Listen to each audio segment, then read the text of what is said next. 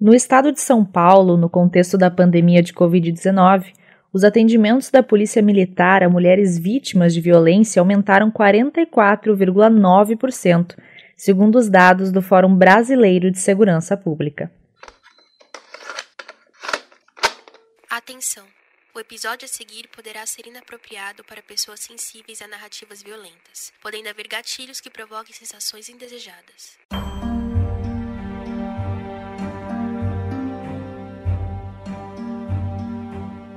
Você já ouviu dizer que, quando estamos para morrer, um filme de nossas vidas passa em nossa mente em questão de segundos?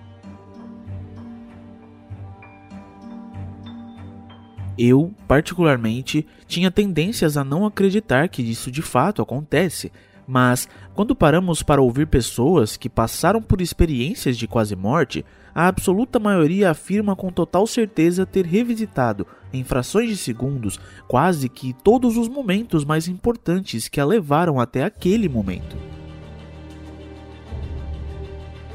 Estas mesmas pessoas dizem, por sua vez, que tal filme não é uma sensação boa pois de repente você passa a sentir que tudo está se esvaindo e sem chance aparente de volta, sendo tais memórias revividas o último fio de esperança de retornar à realidade antes de estar partindo, fio este que quase sempre se rompe com a morte logo em seguida.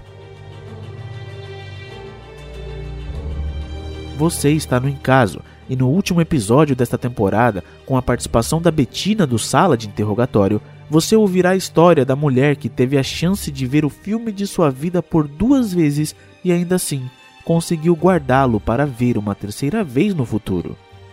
O caso de Maria da Penha.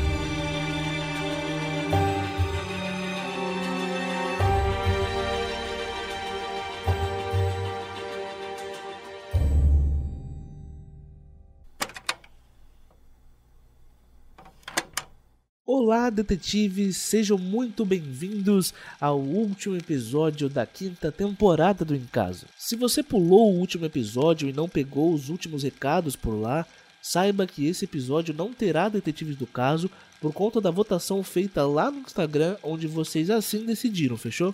Mas daí você pensa, pô Bruno, então se não vai ter detetives do caso, né? O que, que você tá fazendo aqui antes da história, então, para falar com a gente? Não, não tô entendendo. E eu te respondo. Você pulou mesmo o último episódio, então, né? E ainda não segue o encaso lá no Instagram, pelo jeito. Você acha isso bonito? Eu tô aqui, minha cara e meu caro detetive, para contar, depois de contar no último episódio do Porquê Eu Sumi, para contar sobre o futuro do encaso. Como vocês sabem, quando uma temporada ela está indo ao ar para vocês, eu aqui já estou pensando na próxima que vai vir, porque tudo relacionado à temporada do momento que está sendo publicada já foi pensado e produzido. Então, assim, teoricamente, a gente não atrasa nada na próxima temporada e consegue criar uma constância legal de publicação de episódios.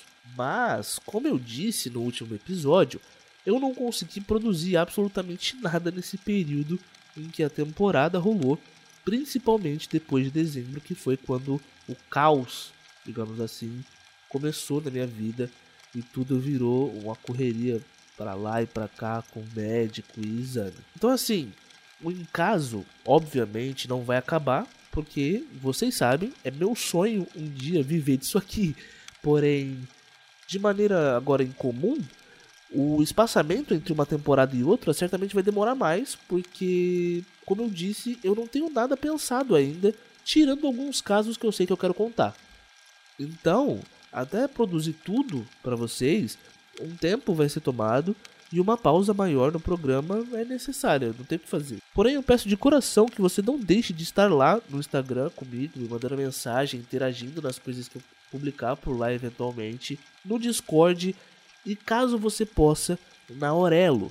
Eu sei que os planos que tem lá de apoio e recompensa não são grandes coisas, mas é uma maneira de ajudar. E se você sentir no seu coração que pode ajudar o Encaso e esse podcaster aqui a realizar o seu sonho, cogite ajudar financeiramente o podcast por lá ou também pelo PicPay, que você terá minha eterna gratidão. Obrigado a quem teve paciência para esperar os episódios saírem.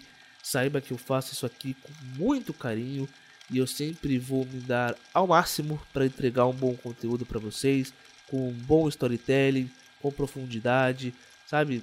Um conteúdo legal. Obrigado também a Betina, do podcast Sala de Interrogatório, que topou contar, pela primeira vez aqui no caso, uma história onde a principal vítima do caso sai viva.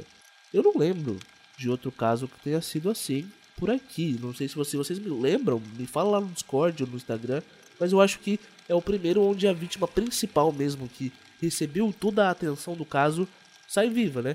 A gente teve o caso da Eloá, que a Nayara saiu viva, mas o caso realmente girou em torno da Eloá e ela, ela que recebe o nome do caso. Enfim, é claro que falando de vítimas de feminicídio, a temporada falando sobre feminicídio teria de ser sobre Maria da Penha, a mulher que inspirou a lei de proteção às vítimas de violência doméstica, que teve a sua história contada no mundo todo e que é a principal inspiração para a gente ter falado de feminicídio nessa temporada. Foi incrível poder contar a história de mulheres extremamente incríveis e corajosas e fortes que tiveram lidar com coisas horríveis durante esses seis últimos episódios. E também foi incrível contar ao lado de mulheres igualmente incríveis da nossa podosfera de True Crime.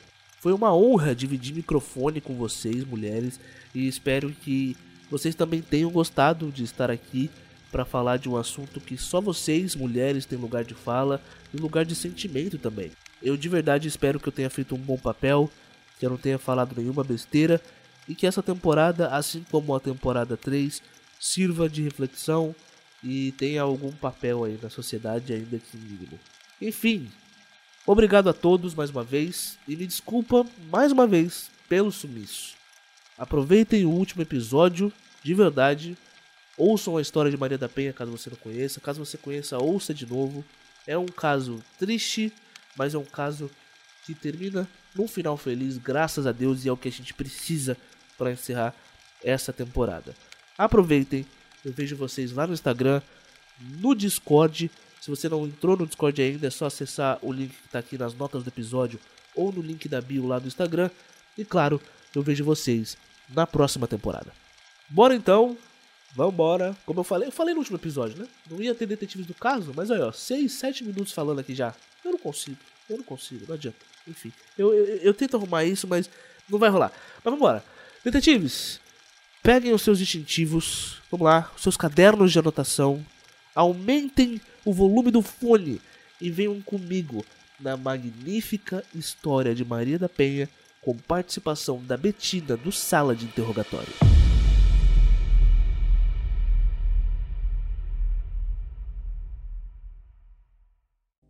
O dia é 14 de outubro de 2012 e Maria da Penha está nervosa de certo modo.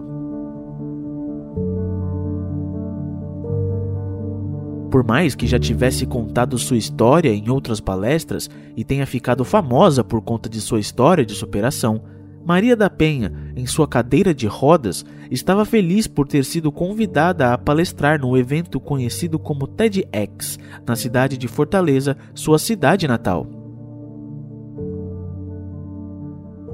TEDx é um evento de palestras famoso mundialmente, onde, em diversos lugares do globo, já recebeu grandes nomes de diversas áreas da sociedade, estando Maria orgulhosa de estar ali para compartilhar a sua visão de mundo, por mais que para isso tenha passado por coisas bem ruins ao longo da vida. Ali, sentada em sua cadeira, nos bastidores, enquanto observava a movimentação dos organizadores do evento que estava acontecendo e cumprimentava quem iria lhe dar um oi ou dar votos de respeito, Maria não poderia deixar de refletir em tudo o que vivera até chegar este momento tão incrível em sua vida.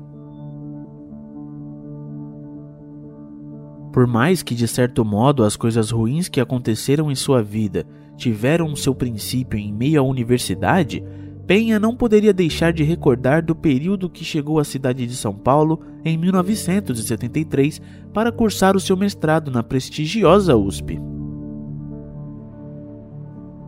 Ela, que havia se licenciado da função de farmacêutica bioquímica do Instituto de Previdência do Estado do Ceará para poder ir a São Paulo para cursar o seu mestrado, estava feliz com a decisão que tomara principalmente pelo fato de que recentemente, à época, estava desquitada de um casamento de cinco anos que só havia lhe trazido decepções. Na capital paulista, Maria se recordava de ter vivido na própria cidade universitária da USP, morando em um alojamento com duas economistas de diferentes lugares do país. Com o tempo, não foi difícil para Penha se adaptar à rotina, estando ela rodeada de amigos que logo conseguiu conquistar, onde nos fins de semana conseguiam almoçar juntos e, mais do que isso, trocavam ideias sobre estudos, música, cultura em geral e, principalmente, as terras natais de cada um. Isso porque a cidade universitária abraçava alunos também de outros países em seu corpo de alunos, isso graças à sua conceituada reputação, o que possibilitava a troca de informações culturais e de coisas comuns em um país que, por exemplo, não as eram em outros, sendo essa transferência cultural sempre muito interessante. Com a troca de ideias e os constantes encontros entre o grande grupo de amigos que se formara ali na universidade, Naturalmente, alguns namoros surgiam entre as pessoas que ali engajavam, ainda que ninguém mais fosse um daqueles jovens adultos que entram na universidade mais preocupados em conseguir dar uns beijinhos do que estudar propriamente. Maria se recordou, sentada em meio aos bastidores do TEDx, que, com ela, este processo em se apaixonar foi algo natural e acabou acontecendo, por mais que hoje, sabendo de tudo, desejasse não ter sequer se permitido pensar em acreditar no futuro.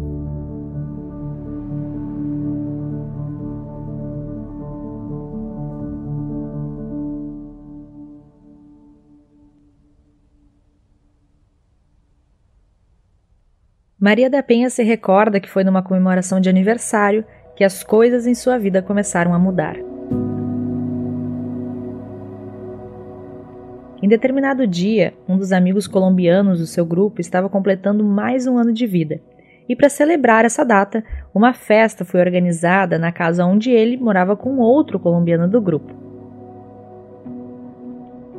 Era natural que pessoas que viessem de países diferentes morassem juntas, não somente pela troca de ideias ser parecida, mas também pelo fato de que elas poderiam, de certo modo, retornar às suas raízes.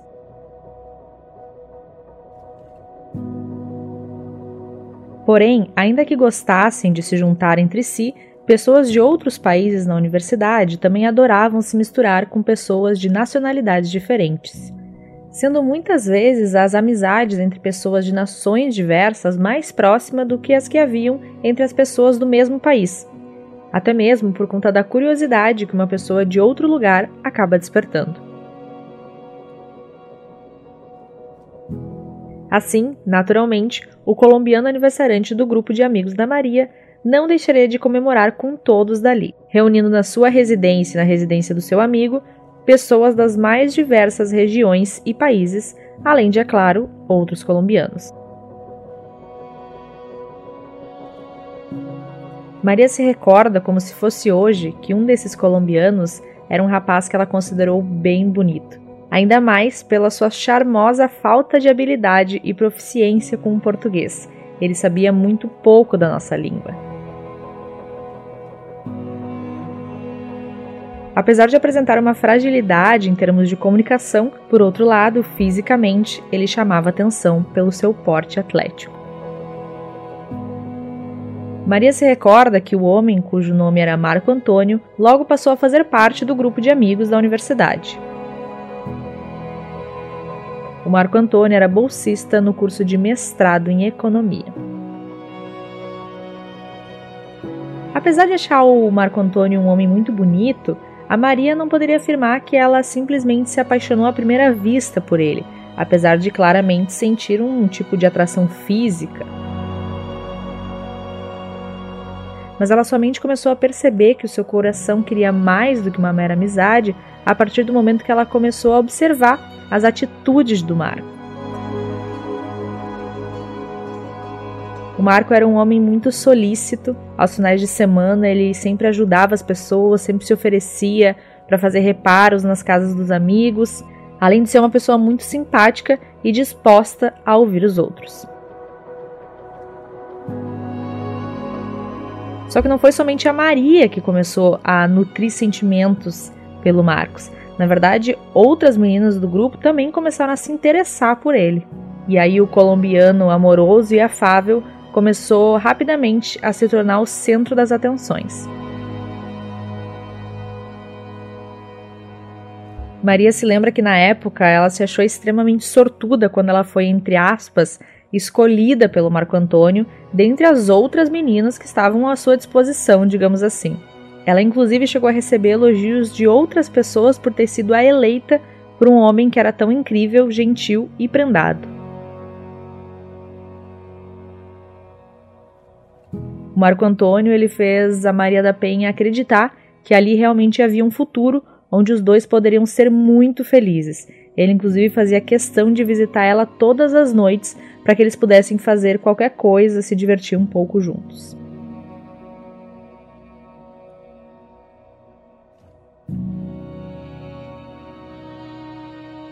Maria, sentada ali no evento da TEDx, esperando para que pudesse compartilhar sua palestra para sua cidade, se indignou ao pensar que ignorou as red flags que logo no início já apareceram.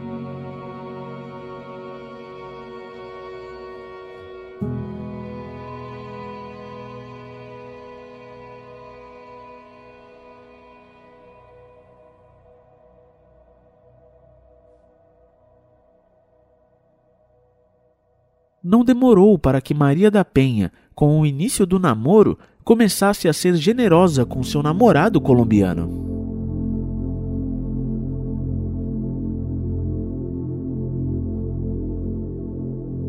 Maria começou a perceber que Marco Antônio costumava passar dificuldades financeiras em seu íntimo, tendo ela condições de conseguir ajudá-lo, já que além de sua bolsa de estudos, trabalhava como farmacêutica em uma grande farmácia da capital.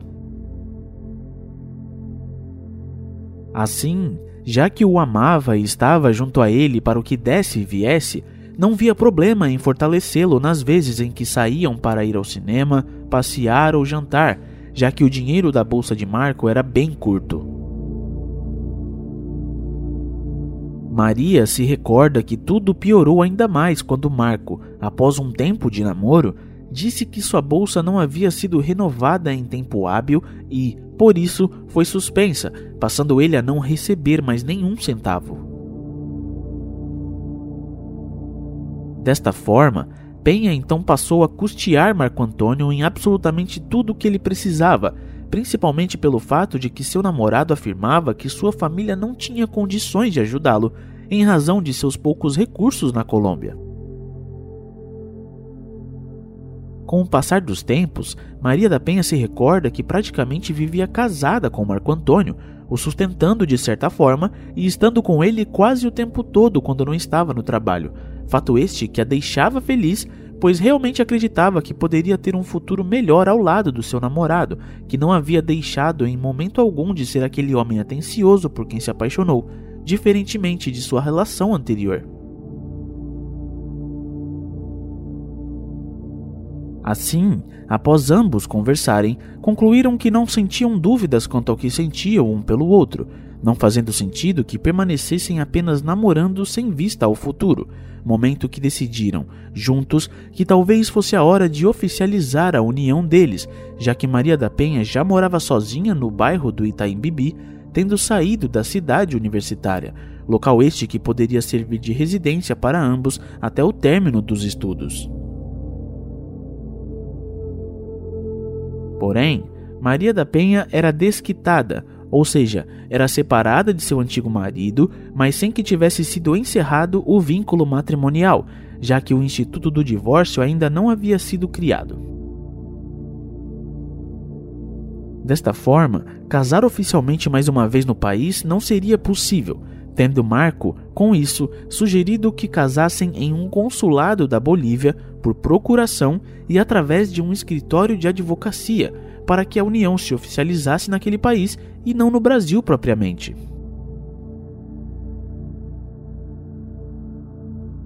Maria se lembra que ficou meio que sem entender o porquê Marcos sugeriu a Bolívia como país do casamento, já que ele era colombiano, mas ao mesmo tempo se recorda que não questionou este fato em meio à empolgação de, finalmente, ter a chance de ter um casamento bom.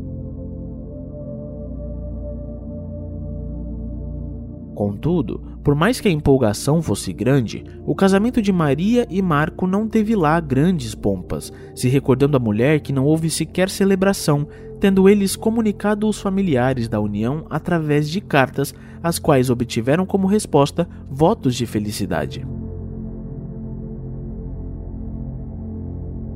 Por mais que tudo tivesse sido muito simples, sem grandes alardes, até por conta de serem estudantes e Maria viver somente com sua bolsa de estudo e o seu salário na farmácia, Maria e Marco estavam extremamente felizes com a realidade que os cercava, apesar das dificuldades naturais de quem casa e, mais ainda, por estarem longe de suas famílias.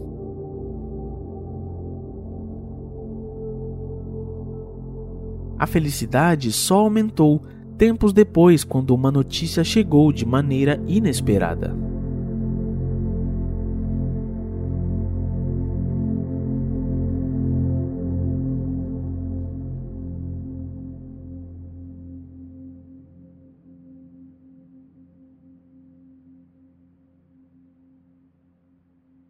Maria da Penha se recordou fielmente da alegria que sentiu quando recebeu a notícia de que estava grávida.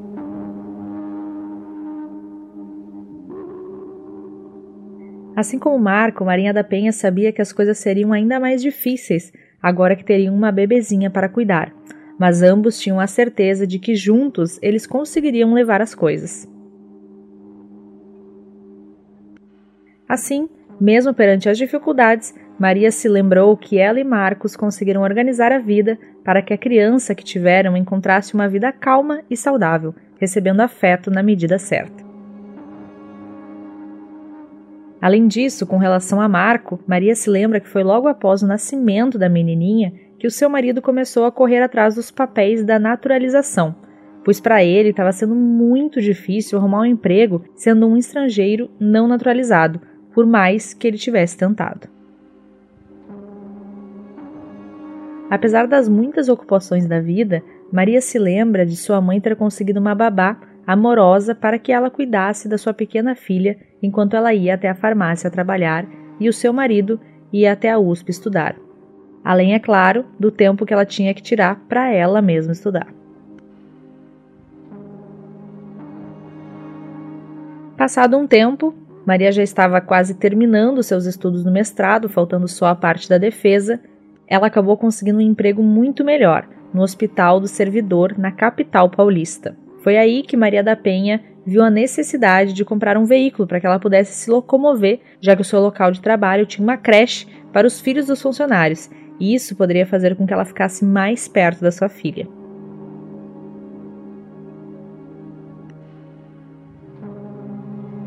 Assim, Maria dispensou a babá e, com uma poupança que vinha fazendo, conseguiu comprar um carrinho. E a sua rotina passou a ser basicamente a mesma durante todos os dias. O seu marido Marcos a levava junto com a sua filha até o hospital e em seguida se dirigia à USP para trabalhar em sua tese de mestrado. Ao final do dia, ele buscava a Maria e a filha e todos iam juntos para casa. Passado mais algum tempo, o Marcos finalmente conseguiu terminar o seu mestrado em administração e economia na USP, o que deixava a Maria da Penha cheia de esperanças, já que o Marco Antônio precisava realmente conseguir um emprego para que eles pudessem se manter de uma maneira mais confortável. Marco também sabia que precisava começar a trabalhar, por mais que soubesse que se a sua naturalização já tivesse sido oficializada, as coisas seriam mais fáceis. Conforme Maria contou, esse fato, esse empecilho da questão da naturalização, não fez o Marco desistir e ele passou a mandar currículo para todos os lugares que conseguia e conhecia.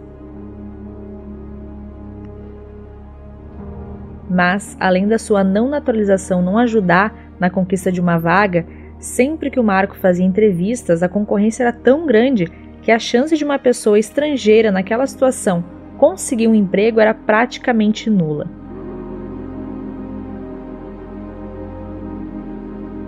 A situação em São Paulo para Maria e para o Marco já estava muito difícil e eles também não estavam percebendo nenhum indício de que a situação iria melhorar, e foi aí que o casal resolveu conversar.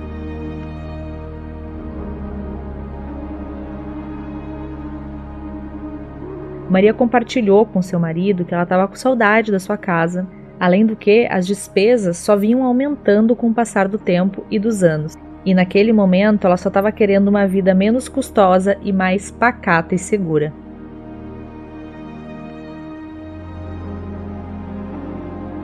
Maria sabia que em sua casa eles teriam a chance de ter uma qualidade de vida melhor, já que lá Maria possuía um terreno onde eles poderiam construir uma casa por meio de financiamento, além de que as chances de emprego para o Marcos seriam bem melhores do que numa cidade como São Paulo.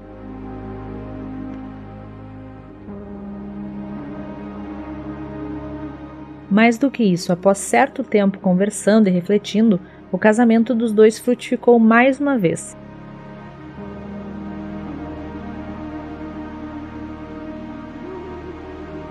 Sabendo eles que isso indicava que as coisas apertariam mais do que o comum, o que fez com que amadurecessem ainda mais a ideia de que voltar para a cidade de Maria era o certo a se fazer.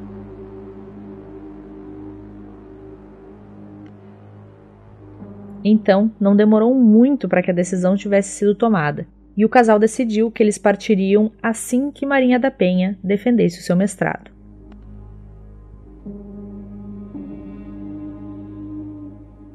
Maria, refletindo ali em meio ao vai e vem de pessoas nos bastidores do evento que estava prestes a participar, sabia que voltar à fortaleza foi uma boa decisão, em razão de tudo que estava por vir.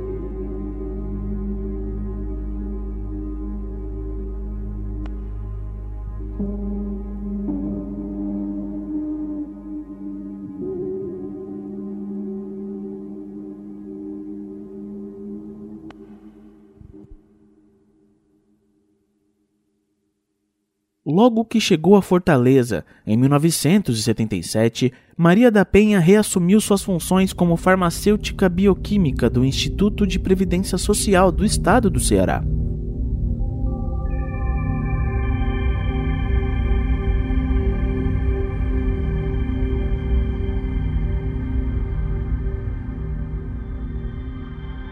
Ela estava animada em retornar a exercer as funções que antes possuía no Instituto por mais que estivesse mais preocupada em ajudar o seu marido a encontrar um emprego. Essa, na verdade, era a principal questão de ambos logo que chegaram, sabendo eles que encontrar algo era estritamente necessário para que tivessem a vida confortável que estavam querendo.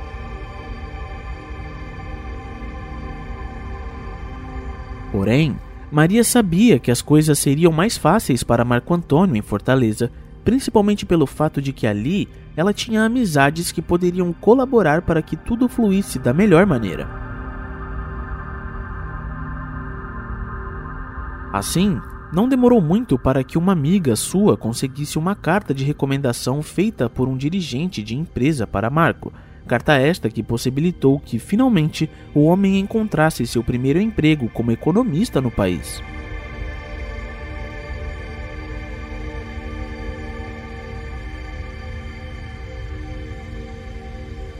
Conforme previa, a situação financeira da família finalmente havia atingido um patamar aceitável, principalmente pelo fato de que agora Maria era ajudada por seu marido com as contas, não arcando sozinha com tudo referente à casa e à família.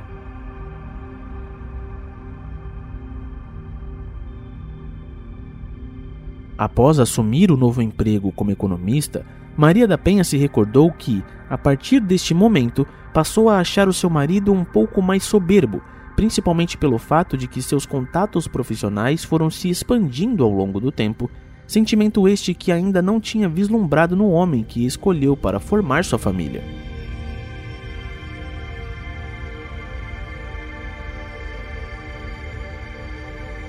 Maria, com certa emoção, passou a se lembrar que não demorou muito tempo após Marco começar a trabalhar de maneira fixa para que a naturalização dele finalmente saísse, fato este que, à época, não percebeu ser um divisor de águas.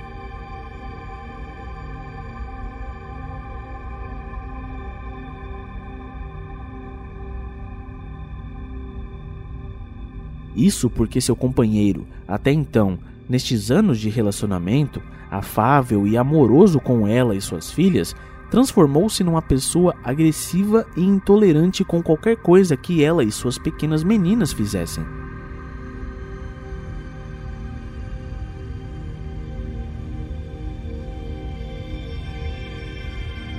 Principalmente quanto a ela, de um dia para o outro, nada do que dissesse parecia de valor para Marco, tomando ele a posição de uma espécie de ditador da casa, onde sua palavra era a final, não importando as consequências.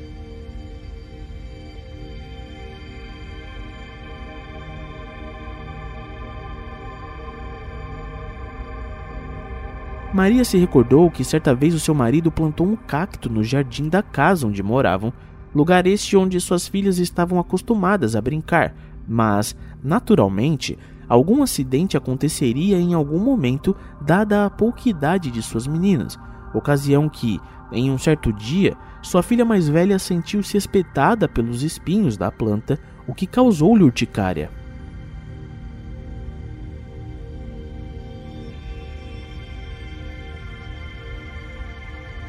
Maria da Penha se recorda que, ainda sem muito entender o novo caminhar da residência, foi conversar com Marco a respeito da planta e do mal que ela estava causando às meninas, estando ali plantada onde estava. Momento que este, da maneira mais ríspida possível, ordenou que Maria impedisse as crianças de brincar no local, numa espécie de escolha que fez onde preferiu a acomodação de sua planta do que o conforto de suas filhas.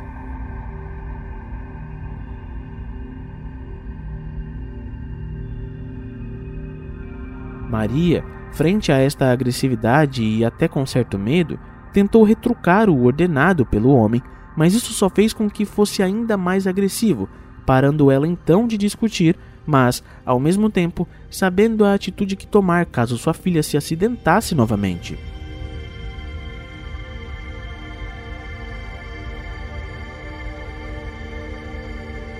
Assim, quando o acidente mais uma vez aconteceu e Maria da Penha foi questioná-lo a respeito da planta espinhenta, Marco, numa atitude nunca antes presenciada por Maria e suas meninas, simplesmente pegou o prato a qual Maria dava a refeição para sua filha mais nova e o arremessou contra a parede.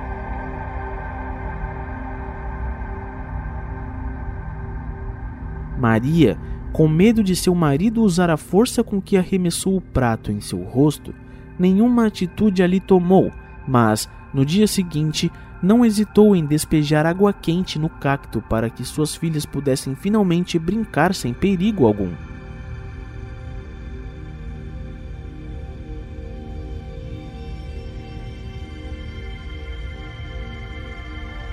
Porém, Maria se recordava que, por mais que tenha tomado uma atitude corajosa ao matar a planta, coragem frente à situação não era bem o sentimento que tinha.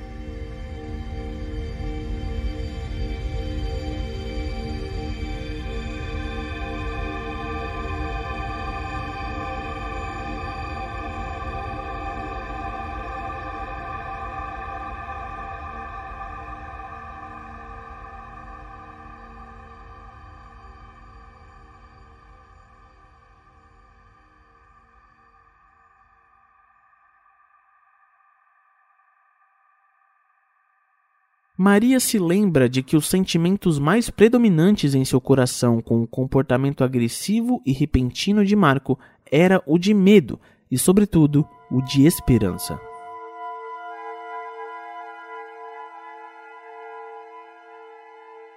Medo, porque obviamente a qualquer momento ela temia ser agredida de verdade por conta dos acessos de raiva de seu marido, que não demoraram para se tornar frequente, e esperança por acreditar em seu íntimo que, com a sua submissão, o coração de Marco Antônio fosse tocado e voltasse a ser amoroso com ela e com as suas filhas.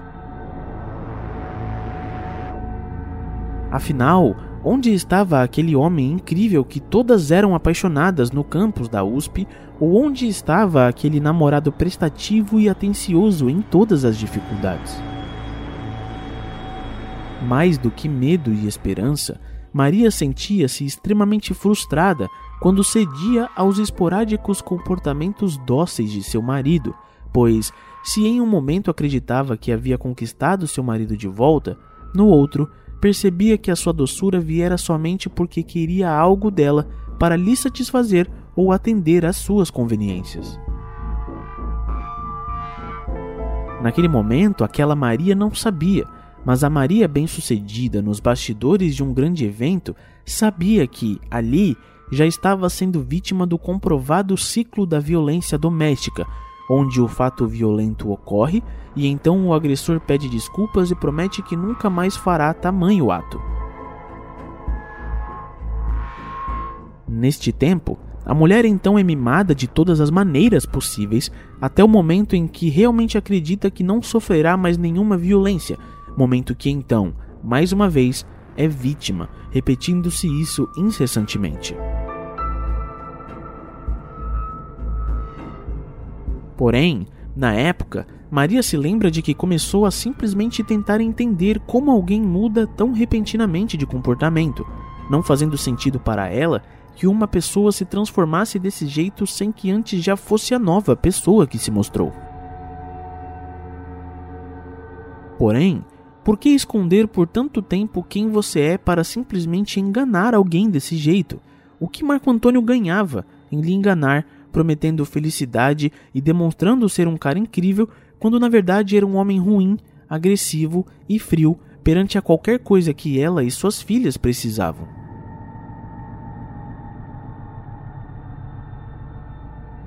parando para raciocinar, com o tempo, em meio a diversos comportamentos agressivos com ela, suas filhas e até mesmo com as queridas e afáveis babás que haviam contratado para ficarem com as meninas enquanto ela e Marco estavam no trabalho, Maria passou a tentar encontrar algum elo que justificasse o pulo que Marco deu em seu comportamento.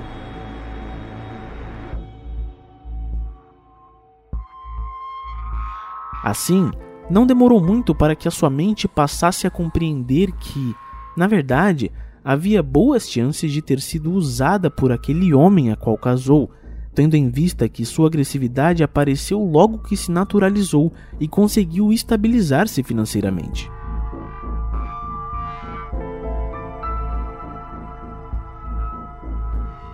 Aos poucos, Maria também entendeu que, talvez, o objetivo de Marco era além de tudo, projetar-se social e profissionalmente, onde, conseguindo seus intentos, não fazia mais sentido para ele usar a máscara de pessoa dócil e encantadora, podendo ele ser livre para ser quem de fato era, uma pessoa mesquinha e extremamente violenta.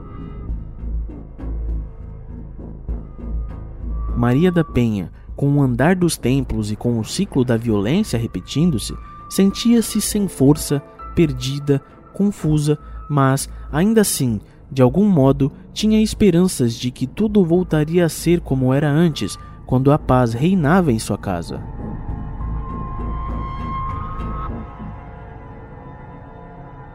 Maria, porém, sentada em sua cadeira de rodas, lembrou-se de que quase sempre as esperanças em situações assim são em vão, não sendo diferente com ela.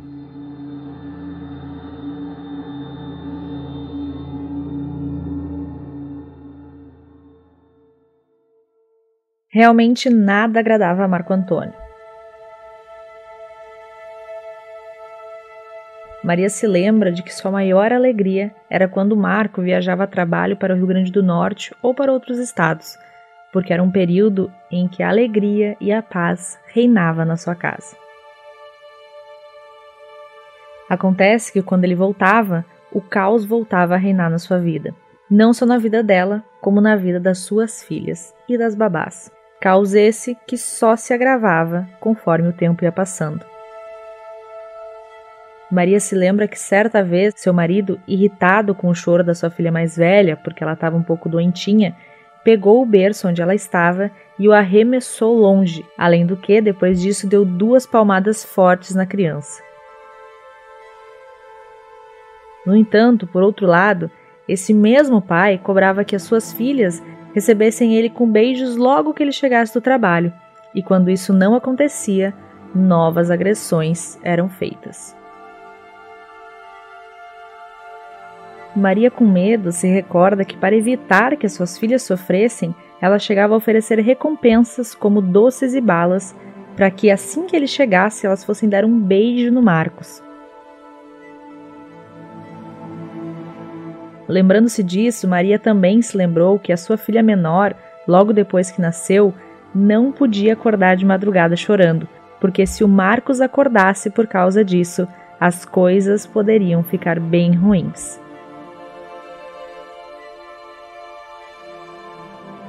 E foi assim que Maria desenvolveu um sono extremamente leve e sensível, onde ao som de qualquer barulho que suas filhas fizessem, ela ia correndo para ver o que as meninas precisavam antes que o Marco acordasse. Houve um certo período, cerca de sete meses mais ou menos, em que suas filhas puderam viver em paz. Elas podiam brincar, desarrumar a casa e corriam felizes por aí. Mas esse período só aconteceu porque o Marco Antônio viajava muito para realizar projetos e trabalhos. E quando ele voltou a ficar mais em casa, todo o estresse e medo retornou. Maria se sentia cada vez mais exausta fisicamente, porque além de trabalhar e ter que cuidar das filhas nos momentos livres, ela tinha que suportar os xingamentos, os surtos e os desvaneios do marido agressivo e abusivo. E mais do que isso, sua exaustão ainda piorava quando ela pensava que não se sentia pronta ou à vontade para falar a respeito do que acontecia dentro da sua casa para outras pessoas, já que para aqueles que viam de fora, o Marco Antônio ainda era aquele homem cordial e educado pelo qual ela tinha se apaixonado. Para a família dela, o seu casamento era só mais um dos milhares e milhares de matrimônios comuns do país, onde nem tudo são mil maravilhas, mas ao mesmo tempo, ainda que com adversidades, eles eram felizes. Naturalmente, Maria da Penha pensava em se separar daquele desconhecido com quem ela tinha se casado, mas ao mesmo tempo ela temia as reações que o Marco poderia ter caso ela sugerisse isso.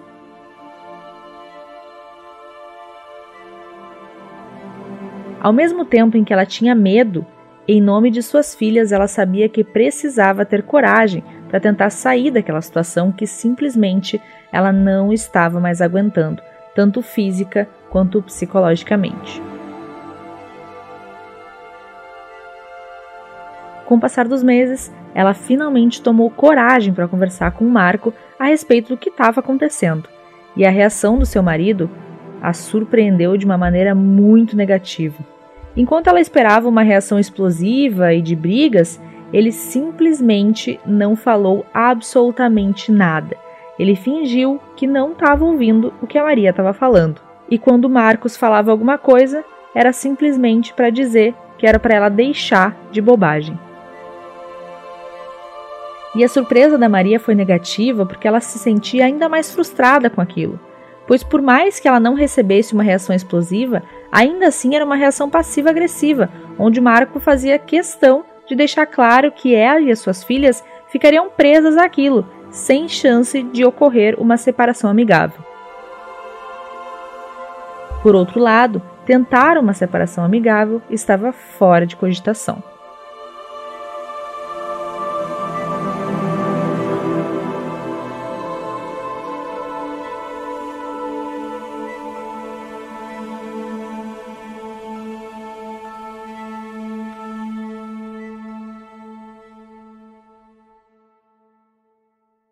Maria da Penha se recorda que foi no período onde era mimada por seu marido na última fase do ciclo da violência, antes desta se repetir novamente, que engravidou de sua terceira filha.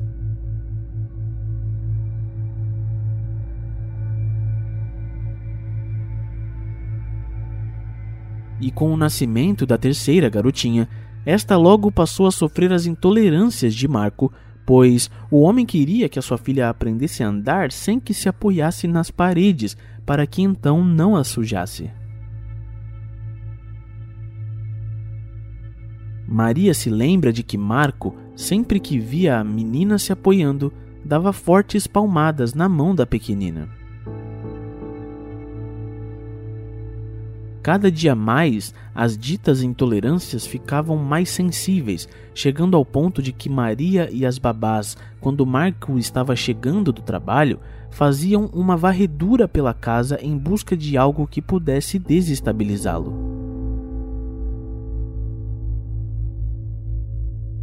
Até mesmo a incontinência urinária de suas filhas, tão comum em crianças de pouca idade, eram resolvidas por ele mediante tapas, o que desencadeava febre em seus bebês graças ao estresse que já passavam tão novas. Quando este chegava, já não podiam mais ficar juntos como uma família, se recordando Maria que dava o almoço e a janta de suas filhas mais cedo para que ele não encrencasse com o tipo de comida que elas comiam, já que considerava os mimos de Maria com as filhas uma verdadeira, entre aspas, maricada, argumento este que também o motivava a constantemente quebrar os brinquedos das meninas.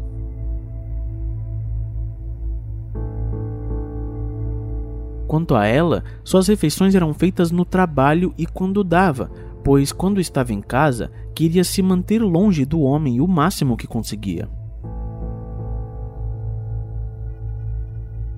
O ambiente era extremamente parecido com o de uma guerra e ela já não aguentava mais, mas, por outro lado, Maria temia morrer caso fizesse algo para sair de casa na surdina, além de temer pela vida de suas pequenas.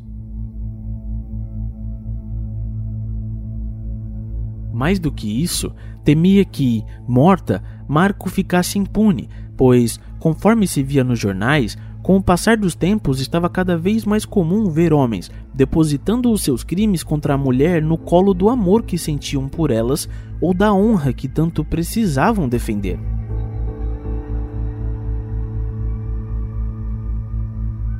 Em 1981, Maria da Penha, assistindo televisão pela noite, viu a notícia do assassinato de Eliane de Gramont por Lindomar Castilho, se recordando ela muito bem da reação de seu marido, onde este concordou com o homem que disse que qualquer pessoa por amor e por forte emoção é capaz de fazer o mesmo.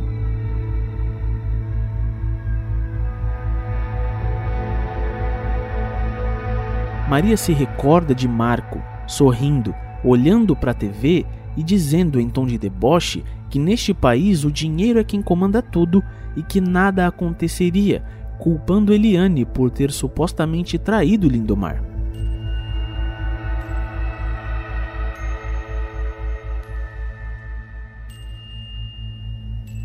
Isso a assustou demais e, a partir dali, o medo de se tornar uma Eliane de Gramont passou a ser efetivamente real e não mais uma mera hipótese absurda e longínqua de sua mente.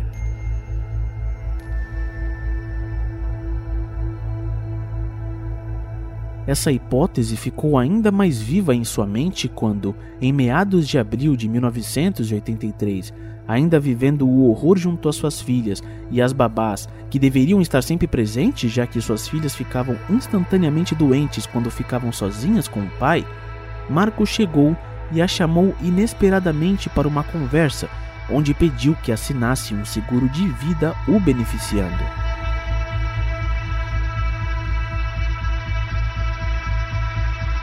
Maria se recordou de ter ficado indignada com aquela proposta absurda feita por seu marido, pois, o questionando, de que valia fazer um seguro de vida o beneficiando se, de corpo, já estavam separados há tempos.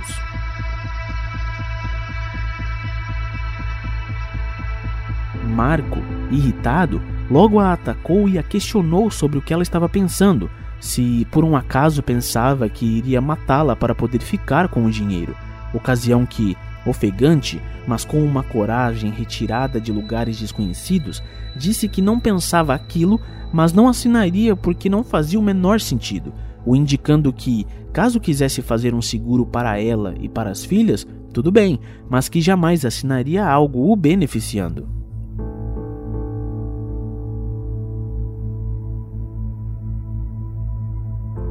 Maria estava com o coração tão acelerado e descompassado com o tom agressivo de Marco que não conseguia ver nada à sua frente, ainda mais com o fato de que aquela ideia parecia o contexto perfeito para que morresse nas mãos daquele homem sádico e cruel.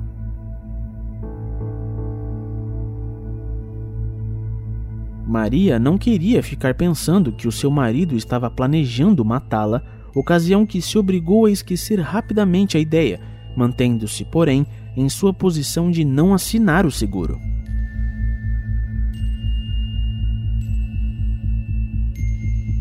Porém, a Maria da Penha, que iria palestrar em não muito tempo, sabia que não deveria ter esquecido tal ideia, pois, talvez, se a tivesse mantido, teria ficado mais alerta.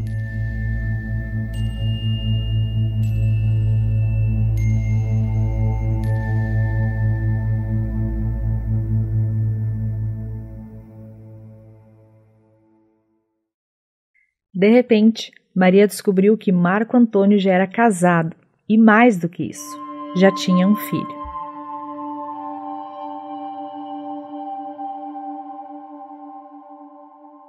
Por meio de uma carta enviada pela irmã de Marco, a qual mencionava a esposa e o filho que tinha na Colômbia, Maria da Penha descobriu então mais uma das atrocidades de Marco, pois, ao indagá-lo sobre o ocorrido, ele foi extremamente agressivo e, além disso, orgulhoso de um crime que cometeu, onde confessou que subornou uma funcionária do Cartório Nacional para constar em sua documentação como solteiro, podendo assim casar-se no Brasil.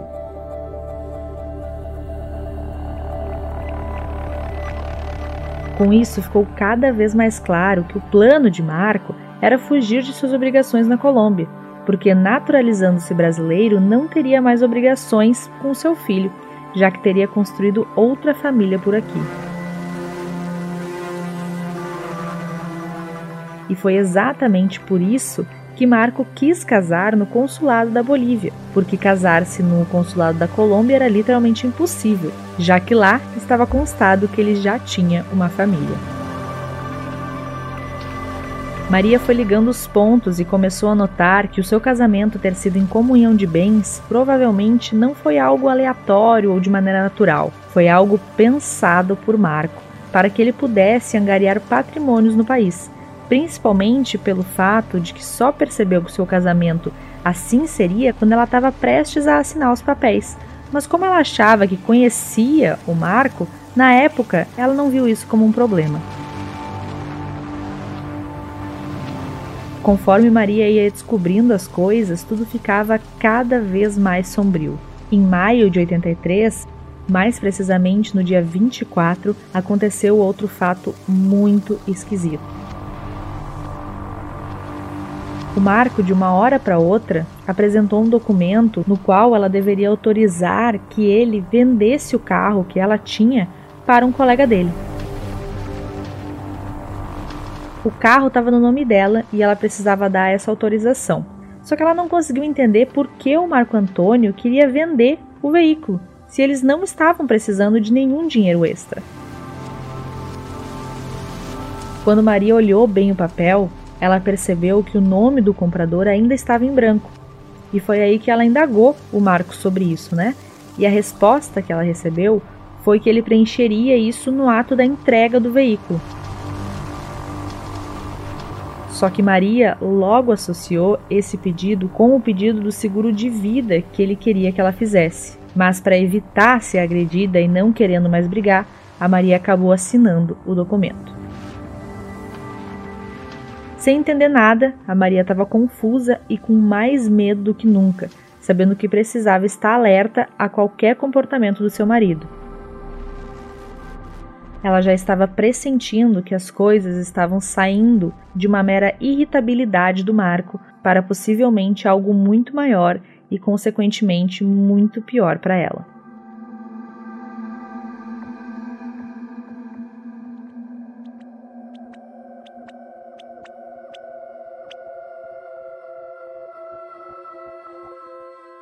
No dia 28 de maio de 1983, Maria da Penha estava em casa.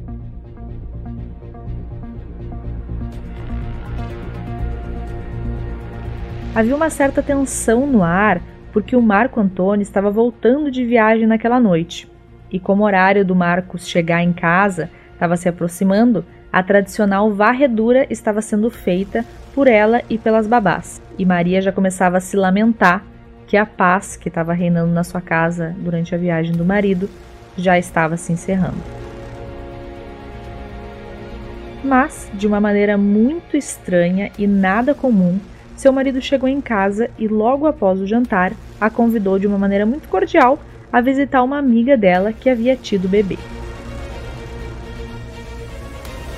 Maria achou aquilo muito esquisito, mas acabou consentindo e afirmou que era uma boa ideia. E assim, ela levantou da mesa e fez menção de que iria arrumar suas filhas para elas irem junto. Mas Marco afirmou que não gostaria que eles levassem as crianças junto e que era para deixá-las em casa, o que rapidamente deixou Maria da Penha muito preocupada. Isso porque ela sabia que o acesso à casa da sua amiga era difícil e os caminhos para lá eram quase que desertos. E aí ela começou a temer que ela, estando sozinha com Marco, algo pudesse acontecer a ela. Depois de insistir algumas vezes para o Marco que ela gostaria de levar as crianças, o Marco determinou que elas não deveriam sair de casa. E aí, Maria, completamente impulsionada pelo medo, bateu o pé e disse que só iria visitar a sua amiga se as suas filhas fossem junto. Então Marco, de uma maneira muito incomum, acabou cedendo às vontades de Maria e deixou que ela preparasse as meninas para que fossem junto à casa da amiga deles. Só que toda essa sequência de ações deixou a Maria muito desconfiada e ela começou a prestar atenção em cada atitude do marido naquela noite. Quando chegaram na residência da colega, o clima, apesar de familiar e agradável, começou a ficar pesado de certo modo. Isso porque o Marco não conseguia esconder que estava frustrado, o que para Maria era um pouco estranho, já que foi ele mesmo que convidou ela para ir até o local. E ele ficou lá durante a visita, extremamente quieto, claramente incomodado e recusando todas as propostas de bebida que eram oferecidas pela família. A visita ao local, como é de se imaginar, não durou muito. Eles foram embora poucas horas depois de terem chego lá, e durante o trajeto de volta, o Marco Antônio permaneceu calado. Quando chegaram em casa, Marcos foi diretamente ao escritório, como sempre costumava fazer, e Maria foi ajeitar as meninas no quarto para que elas dormissem. Depois disso, Maria foi até o seu quarto, tirou suas joias, colocou-as na cabeceira e depois deitou confortavelmente para dormir. Marcos adorava ficar vendo televisão de maneira muito alta enquanto ficava na garagem mexendo no carro, o que acabava atrapalhando o sono de Maria, já que ela não conseguia dormir profundamente por causa do alto volume da televisão. Mas ela não ousava pedir para que ele abaixasse. O sono tranquilo de Maria só vinha quando Marcos decidia definitivamente deitar para dormir, mas naquela noite ela estava tão cansada que acabou pegando no sono sem sequer ver a hora que o Marcos deitou. E de repente, sem que ela nem pudesse entender o que estava acontecendo.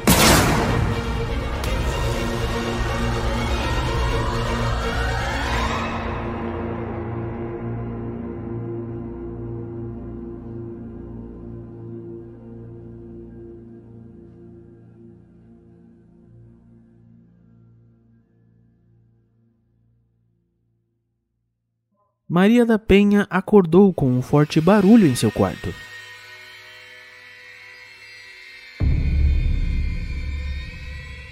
Ao abrir os seus olhos e instintivamente tentar se mexer para averiguar o que havia sido tamanho estrondo, Maria não conseguiu se mover. Neste exato momento, numa espécie de tentativa de fuga daquela situação, Penha fechou mais uma vez os olhos e, rapidamente, concluiu que o seu marido a havia matado com um tiro.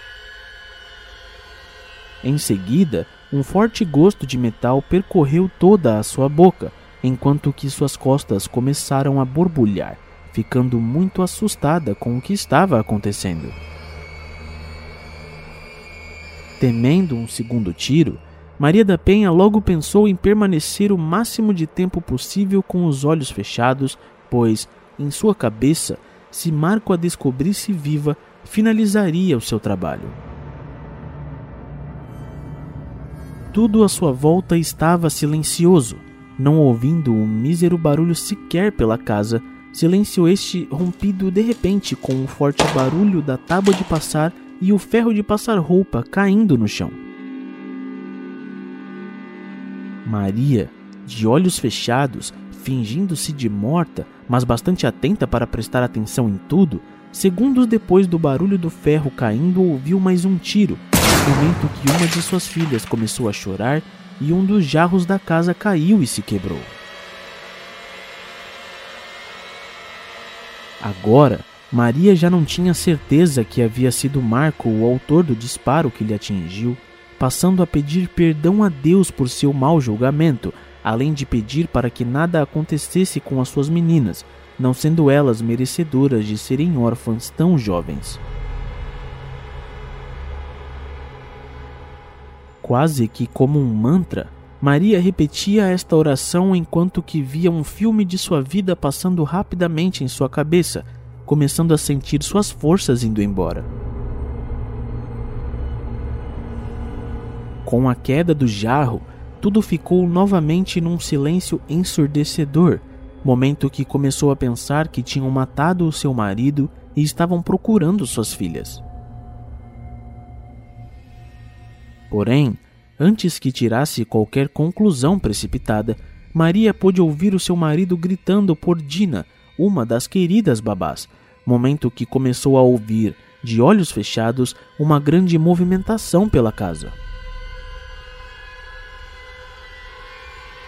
Agora, acreditando que o seu algoz não havia sido Marco, Maria sentiu-se firme e confiante para abrir os olhos, momento que o fez e tentou se levantar, ocasião que percebeu que era impossível de se mexer.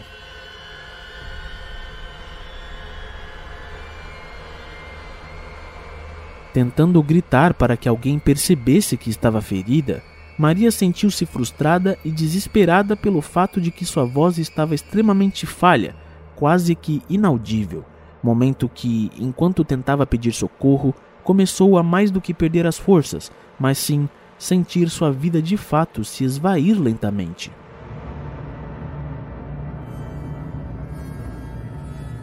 Após alguns minutos que mais pareciam horas de agonia, uma das duas babás, Rita, se aproximou e perguntou o que deveria fazer, só querendo saber Maria sobre o que tinha acontecido com suas meninas. De imediato, Rita fez questão de acalmar Penha ao dizer que tudo estava bem com as meninas e que Marco havia sido levado num carro da polícia para o hospital.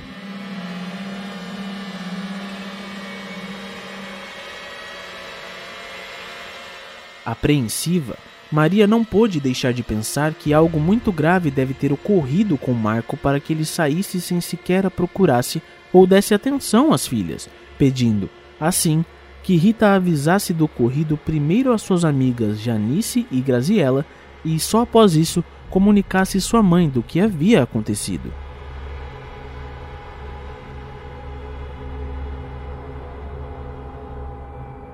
Maria pensou nisso, pois suas amigas eram da área da saúde e poderiam ajudar dando todo o suporte que precisava, desde físico até o emocional, além de não querer desesperar a sua mãe.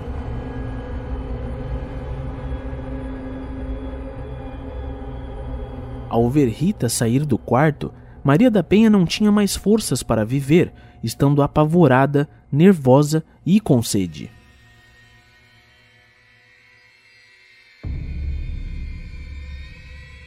Porém, ao mesmo tempo em que sentia-se fraca, Maria da Penha se recusava a permitir-se descansar agora, pois suas filhas ainda precisavam dela viva, permanecendo ela consciente o tempo todo, apesar de tudo.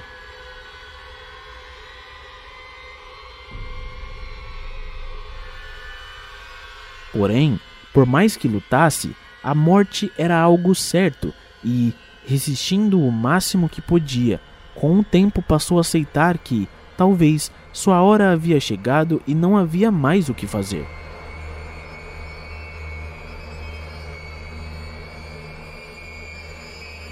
Contudo, suas esperanças ganharam um gigantesco renovo quando, na porta do quarto, viu que os seus vizinhos, um casal de médicos, estavam correndo para lhe ajudar.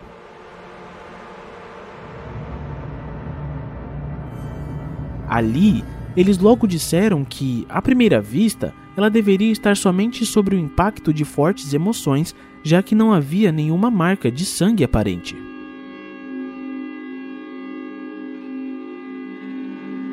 Maria ficou confusa, pois como uma forte emoção poderia fazer com que sentisse sua vida se esvaindo, como se sua alma estivesse levantando daquela cama e caminhando rumo a um horizonte desconhecido.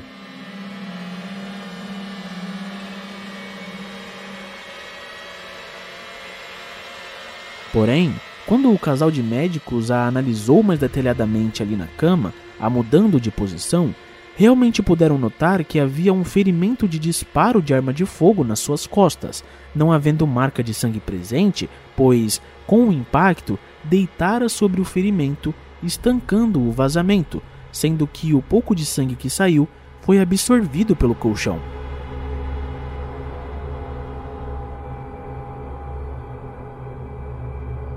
Imediatamente, dada a gravidade do ferimento, os vizinhos a conduziram para o hospital, pois o risco era realmente grande de algo grave vir a acontecer, podendo Maria constatar isso graças ao burburinho que ouvia no carro enquanto lutava para se manter acordada. No hospital, numa maca, Maria da Penha, com os olhos entrefechados, somente conseguia lutar para não morrer naquela maca, enquanto olhava as luzes do teto passando rapidamente enquanto a maca corria com velocidade considerável pelos corredores e os médicos diziam para que as pessoas se afastassem dali. Ali, com a maca correndo em meio aos gritos de emergência, percebendo que estava sendo atendida e nas mãos de profissionais, simplesmente cedeu e, abandonando a luta, desfaleceu.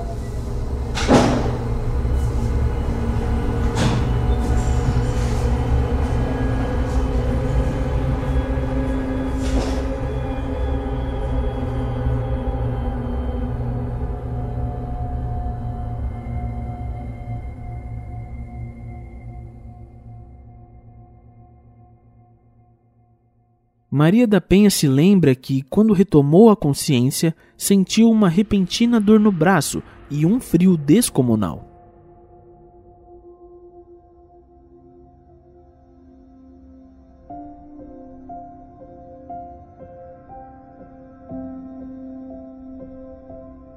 Ela percebeu, conforme as pessoas iam explicando, que ainda não poderia se mexer graças às lesões que teve estando suas irmãs ali para ajudarem no que fosse preciso, desde uma mudança de posição na cama até algo que quisesse.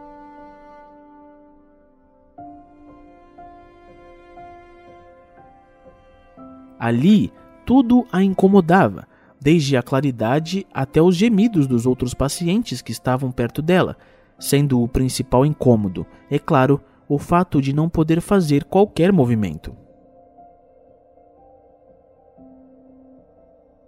Com o passar dos dias ali, conforme foi se ambientando aquela cama de hospital, Maria passou a se permitir pensar em outras coisas, perguntando para quem ali estava com ela como estava o seu marido e suas filhas, obtendo como resposta que suas filhas estavam ótimas e Marcos somente tinha sofrido um ferimento leve.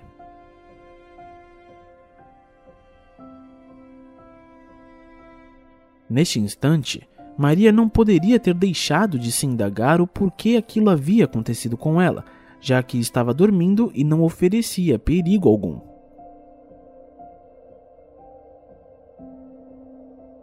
Doze dias depois de chegar ao hospital, foi possível tirar Maria da Penha da UTI, por mais que ainda precisasse de cuidados muito especiais, o que envolvia ainda uma cirurgia.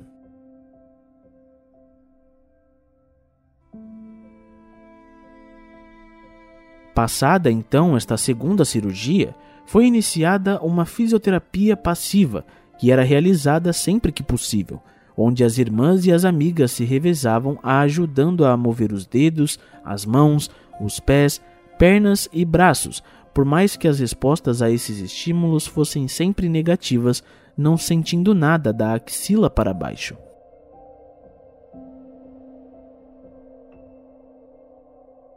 Sua lesão medular havia sido grave e a fisioterapia era extremamente importante para que um dia tais movimentos pudessem voltar.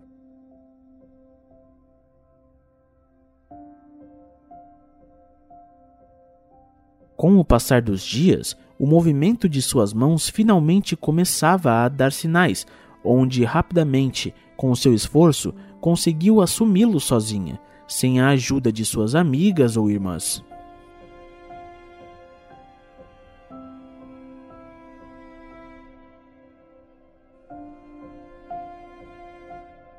Ao mesmo tempo em que fazia exercícios com suas mãos e braços que, aos poucos, retomavam os movimentos, ainda que suspender um mero pequeno pedacinho de madeira para ela fosse um esforço tremendo, Penha seguia fazendo fisioterapia para fortalecimento de suas pernas e de sua capacidade respiratória, tendo ela que ter paciência, pois a sua evolução viria de maneira mais gradual.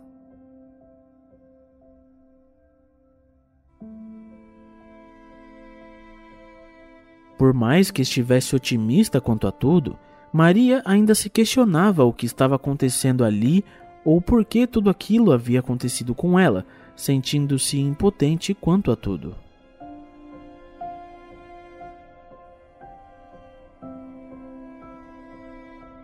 Com os cuidados com ela sendo tomados há mais de um mês naquele hospital, Maria foi informada, conforme perguntava para seus familiares e suas amigas, de tudo quanto aconteceu após o evento, onde descobriu que Marco, após o hospital, foi à casa de sua mãe junto com suas filhas.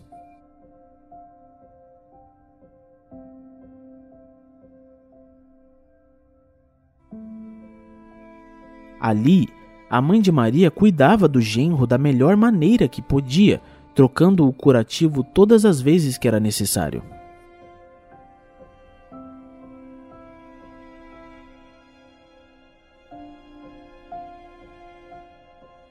Porém, Maria estranhou quando lhe contaram que Marco, após sua mãe comentar com ele que o corte mais parecia um ferimento de faca do que um tiro, simplesmente não deixou mais esta sequer ver o curativo, passando a demonstrar forte intenção de retornar para casa, levando com ele as babás e as suas filhas.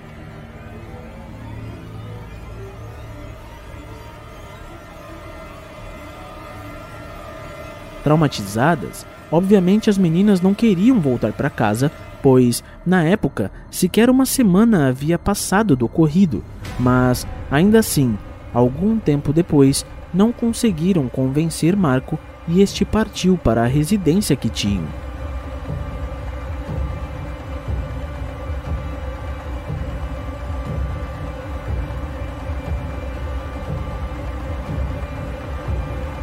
Tudo soava muito estranho e, na maca, Maria começou a refletir.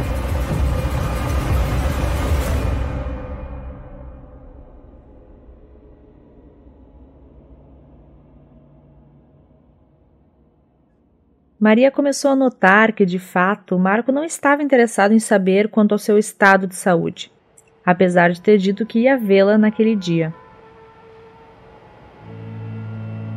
Aliás, nada interessado se recordando ela do fato de que entre a primeira e a segunda cirurgia, Marcos lhe pressionara passar-lhe uma preocupação era extremamente insensível. Ela se recordou, quando estava quieta na maca, que a sua família havia ficado estarrecida e que, quem sabe ali, haviam notado a realidade do seu casamento abusivo, ficando eles ainda mais impressionados quando efetivamente fez a vontade de Marco, acreditando que assim fazendo, o humor do homem melhoraria e as suas crianças não sofreriam tanto. Com o argumento de que a vida tem que continuar, o Marco não queria registrar um boletim de ocorrência do assalto. Marco só fez o boletim depois que foi pressionado por um cunhado. Porém, ainda que tenha feito o boletim, a família começou a perceber que o homem não queria ajudar muito na investigação policial, ele não estava nem um pouco preocupado em descobrir quem havia feito aquilo com a sua esposa. Inclusive, Marco já estava completamente recuperado e dirigindo seu próprio carro, o que era bem estranho para quem tinha tomado um tiro. Maria estranhou também que nas raras visitas que o Marco fazia, ele só falava de si mesmo. Inclusive, em uma das ocasiões, ele começou a se lamentar, ficou cabisbaixo, com lágrimas nos olhos, dizendo que tinha colocado seu carro à venda numa revendedora e que, quando estava sendo experimentado por um possível comprador, o carro bateu em um caminhão e teve danos irreparáveis, o que fez com que o veículo fosse vendido como uma sucata. Maria ficou sabendo que colegas de trabalho do Marcos e até alguns amigos seus ajudaram arrecadando alguns fundos para que a perda do carro fosse compensada financeiramente, o que de certa forma deixou alegre, por mais que agora ela achasse a história um tanto quanto estranha. Maria foi informada que Marco tinha dito à polícia que estava tendo muitos gastos hospitalares, o que deixou ela indignada, porque isso era uma completa mentira já que boa parte do seu tratamento estava sendo custeada pela família e por fundos públicos. A luta por sua sobrevivência, na verdade, em nada sensibilizava Marco, e isso a deixava extremamente triste, porque tudo que ela fazia o irritava. Ela não estava animada para receber o seu marido, porque sempre que ele vinha, ele exercia um tom autoritário áspero e arredio, e ninguém conseguia entender o motivo.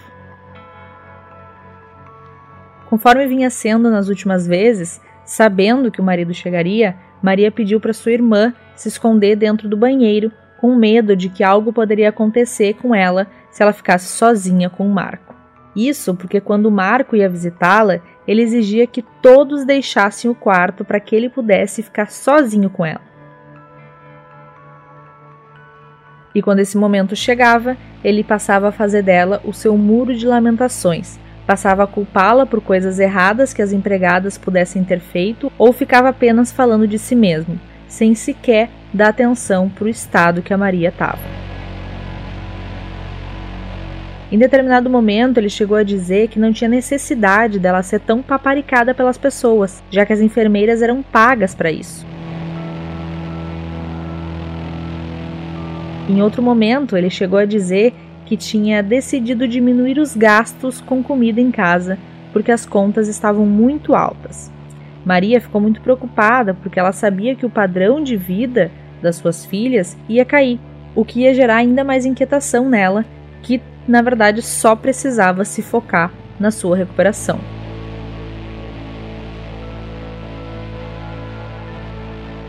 Por conta dos remédios, era fácil que ela dormisse sem sequer ter que escolher lutar contra o sono. E se por um lado ela não conseguia exercer essa luta contra o sono, por outro, o Marcos fazia questão de mantê-la acordada, dando pequenos chutes na maca e reclamando que só porque ele havia chegado, ela tinha, entre aspas, decidido dormir.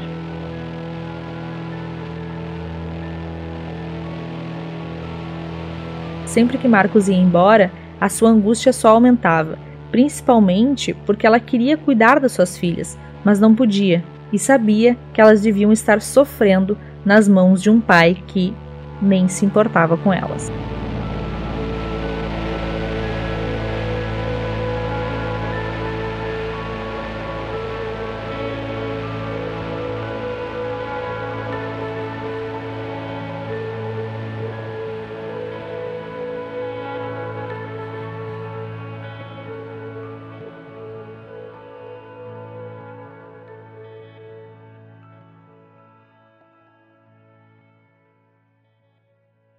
Caso Maria da Penha permanecesse no hospital, passado dois meses que ela já estava ali, o risco de contrair uma infecção era grande.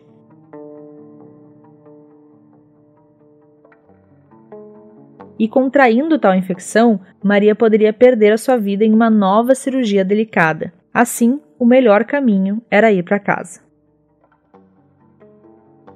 Maria queria muito uma vaga no Hospital Sara Kubitschek, em Brasília, que era o melhor centro de reabilitação da América Latina, e lá ela poderia ter uma evolução muito melhor e está num lugar com foco em reabilitação no seu andar. Alguns dias depois que foi determinada a alta, Maria recebeu a notícia que o pai de uma amiga havia intercedido por ela no hospital que ela tanto queria, e enfim, ela tinha conseguido uma vaga, o que deixou ela em êxtase. Só que toda essa alegria logo foi substituída pela angústia quando Marcos, que mesmo sabendo dos riscos, determinou que ela não saísse do hospital que estava, que era para ela ficar internada ali. Maria jamais acataria isso, e mais ainda, a sua família jamais colocaria sua vida em risco, tendo ele se indisposto com o homem e feito tudo aquilo que ele não queria que acontecesse. Onde, por ocasião da alta, a Maria foi encaminhada para a casa de seus pais, por mais que Marco quisesse que ela voltasse para a casa onde eles viviam. Local esse que agora tinha se tornado muito perigoso para a saúde da Maria, já que a casa da vizinha estava em reforma e o pó no ar poderia prejudicar muito a saúde dela. Mas esse fato não importava para o Marco, que a todo custo tentava fazer com que a sua vontade fosse cumprida. A família da Maria já estava ciente de que aquele relacionamento não era bom, né? só por ter presenciado essas pequenas cenas com o Marco. Ali eles já conseguiam imaginar o que a Maria estava passando nas mãos daquele homem. Na primeira noite fora do hospital, o Marco, frustrado por não ter tido a sua vontade feita, foi até a casa dos pais da Maria e simplesmente começou a gritar. Depois disso, jogou sua aliança no chão com toda a força e disse que ela deveria esquecer das crianças já que elas ficariam com ele para sempre. Ela estava num verdadeiro mix de sentimentos, por um lado alegria, porque ela estava com a sua família, e por outro uma vontade intensa de morrer, mas o seu instinto materno fazia com que ela quisesse ficar viva e quisesse lutar pela sua saúde, por mais que para isso ela tivesse que enfrentar aquele homem horrendo. fazendo terapia para se adaptar à nova rotina que teria no hospital em Brasília, em uma cadeira de rodas, não demorou muito para que o dia da viagem se aproximasse. Mas, na véspera, quatro dias depois de ter chego à casa de seus pais, o Marco retornou à residência e disse que ele mesmo ia levar ela para a capital do país e exigiu que a irmã dela desistisse da viagem.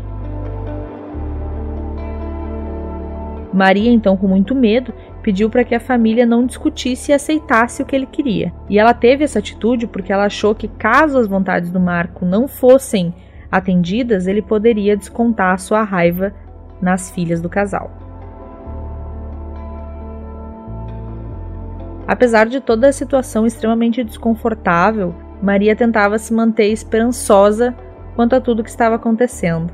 Por mais que a Maria, que está prestes a palestrar para algumas pessoas da sua cidade, soubesse, com lágrimas nos olhos ao lembrar que com Marco a palavra esperança não existia.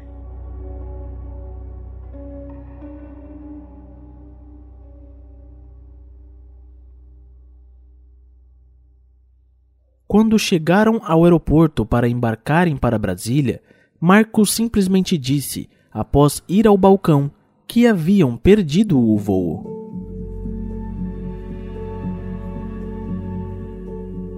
Ele disse que o avião havia partido faziam duas horas e que eles não teriam como embarcar, dizendo, em tom imperativo e ríspido, que agora ela não voltaria para a casa dos pais, mas sim para a casa dele. Neste momento, Maria se recorda de ter ficado gelada e com muito medo, pois agora parecia de verdade que para Marco era mais fácil que ela morresse. De repente, quando olha ao horizonte, para seu alívio viu uma de suas irmãs se aproximando e perguntando o que havia acontecido que ainda não tinham embarcado. Ao trocarem olhares, Maria sabia que ela havia ficado preocupada com o fato disso poder acontecer, o seguindo então até o aeroporto para ter certeza que embarcariam. Valéria, enfrentando Marco, disse com incisividade que Maria não precisaria se preocupar, que ela, do próprio bolso, pagaria novas passagens para Brasília no próximo voo que tivesse. Era quase que óbvio que Marco fez com que perdessem o voo de propósito, por mais que isso não passasse de uma suspeita daquelas que não tem como confirmar, mas que no fundo sabemos que é verdade. Após chegar ao hospital, Maria foi muito bem recebida por todos que ali trabalham, onde, após preencher a ficha de admissão, levaram-a para um intenso e rigoroso banho, onde se livrou dos pertences pessoais e passou a usar roupas padronizadas. Posteriormente, a encaminharam para o quinto andar numa confortável maca, notando ela que o ambiente em nada lembrava um hospital sendo bem amplo, arejado e bem iluminado com luz natural, além de ser silencioso e sem os típicos odores de medicamento. Maria estava se sentindo acolhida, e isso para ela, em meio à realidade que ela vivia, era uma das coisas mais importantes, passando o local ares de competência, organização e profissionalismo, havendo painéis cheios de cores e obras de artes na parede.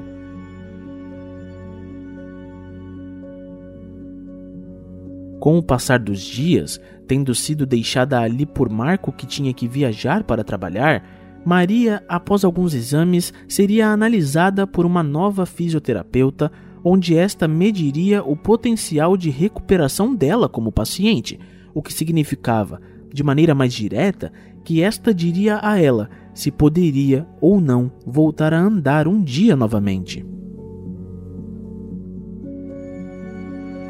Maria, que ora sentia-se esperançosa com o possível diagnóstico, ora sentia-se totalmente deprimida e chorosa com o que poderia ouvir, só sabia pensar nisso e no bem-estar de suas filhas, pensando ela que suas meninas precisavam dela 100% saudável. Sonhar acordada com um dia em estar em pé novamente era o seu combustível para manter-se sã em meio ao caos que sua vida se tornou depois do fatídico dia que, até agora, não foi muito bem esclarecido. Chegado o dia de seu exame, a fisioterapeuta se mostrou extremamente solícita e simpática, tentando retirar o peso que aquela avaliação teria. Maria, então, começou a ser tocada pela médica, ocasião que a profissional perguntava se ela estava sentindo tais toques, observando, ainda, as reações que sua face tinha mediante os estímulos que fazia. Além disso, inúmeras perguntas eram feitas por ela e, ainda que fosse de certa forma da área da saúde, Muitas delas Maria não compreendia que relevância tinham para o diagnóstico, apesar de respondê-las com a maior educação e esperança que possuía. Encerrado o minucioso exame e comunicado o resultado para Maria, esta simplesmente desligou seus pensamentos, numa espécie de fuga da sua realidade, tentando ela apagar de sua mente aquilo que acabara de ouvir enquanto derramava rios de lágrimas incontroláveis. Andar nunca mais seria possível.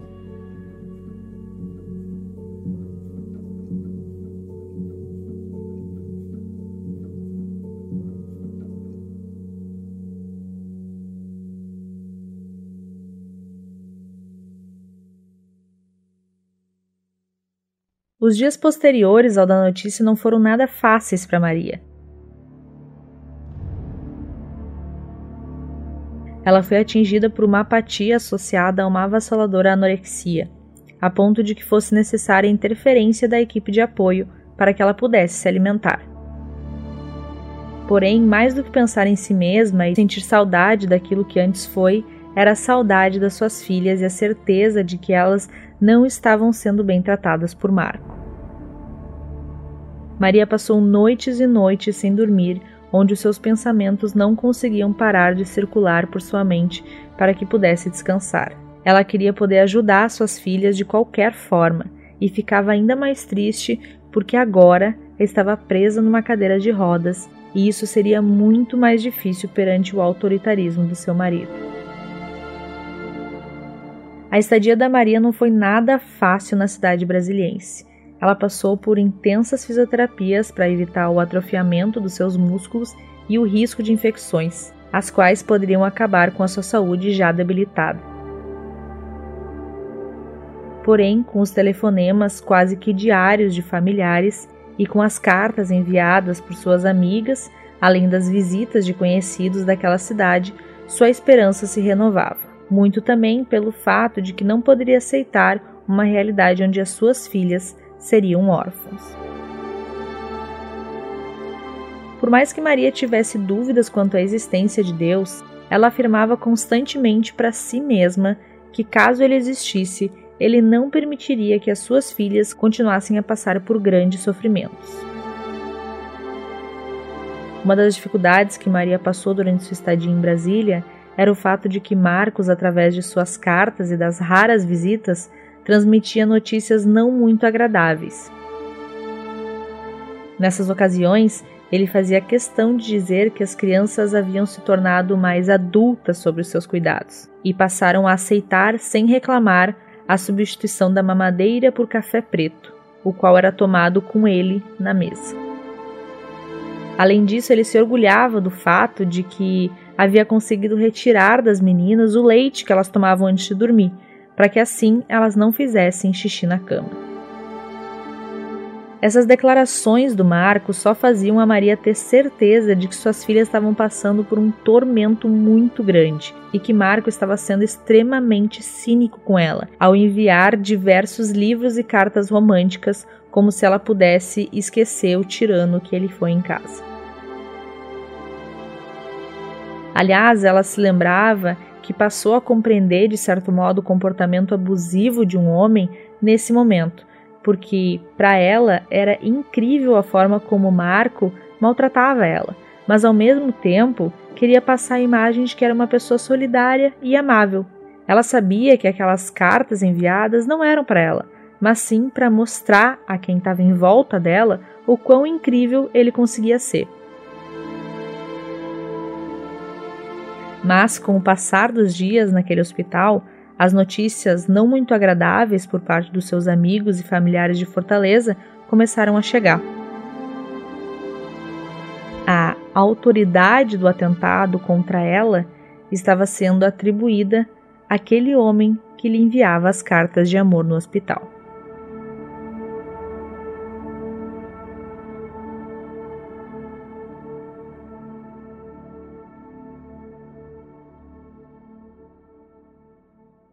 Com esta notícia em mãos, Maria da Penha decidiu questionar o marido.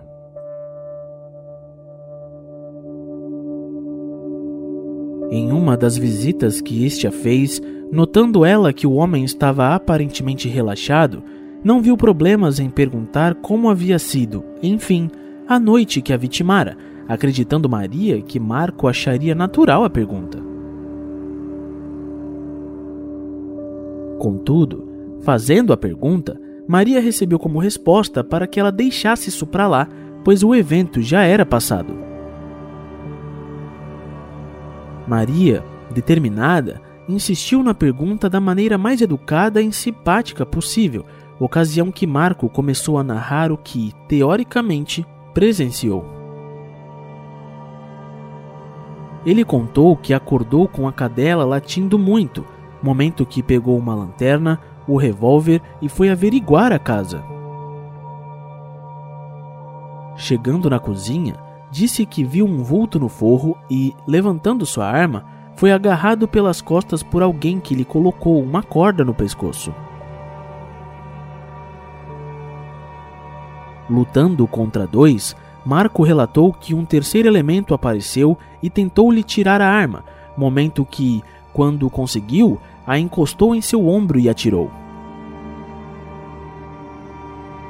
Em seguida, disse ele ter ouvido a voz de uma mulher chamando um tal de negão para ir embora, onde neste momento os ladrões saíram em direção à sala de estar. Marco, que então havia caído no chão com um tiro, levantou-se e, mesmo ferido, foi até o escritório procurar um facão, onde, após achá-lo, verificou se não havia mais ninguém na casa.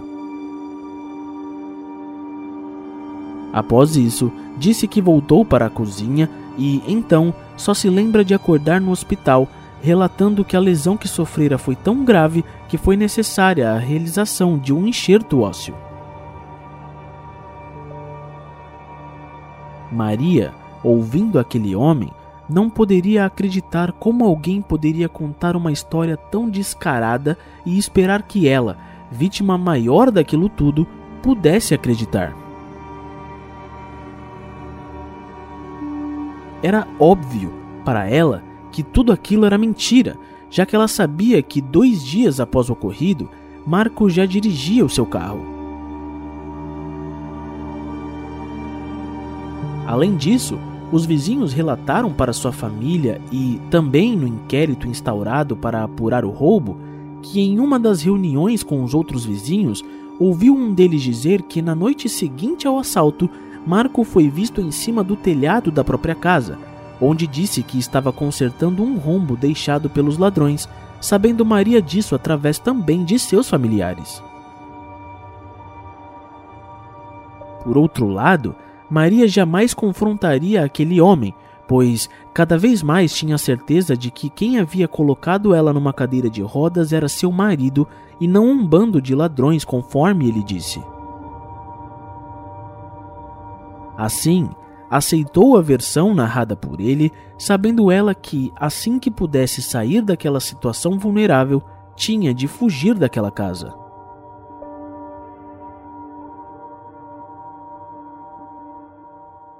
Ela sabia que, se fora ele mesmo, era natural que um dia tentasse mais uma vez.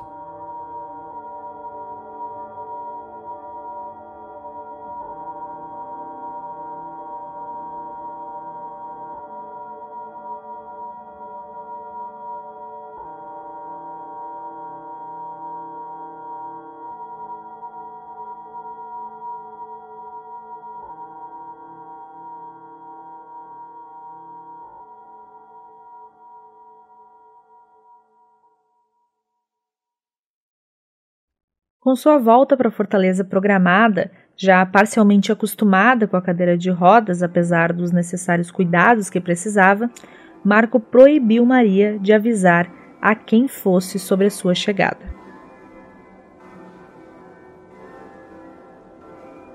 Além disso, ele ameaçou ela que, caso ela avisasse alguém, ele saberia como resolver esse problema.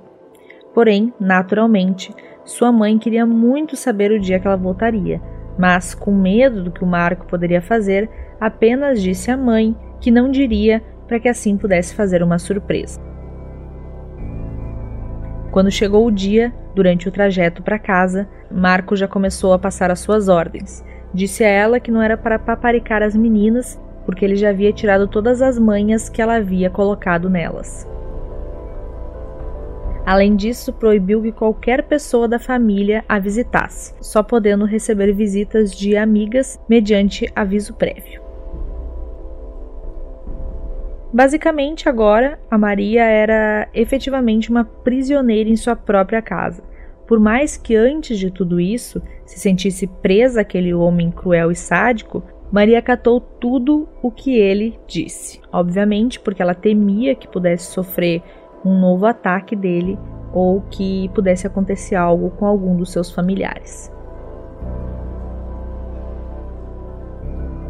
Maria ficou ainda mais triste quando chegou em casa, quando percebeu que, pelo jeito, as ordens também foram dadas para suas filhas, já que quando ela viu as meninas na entrada da porta, elas estavam muito pálidas e com um claro mix de alegria e medo.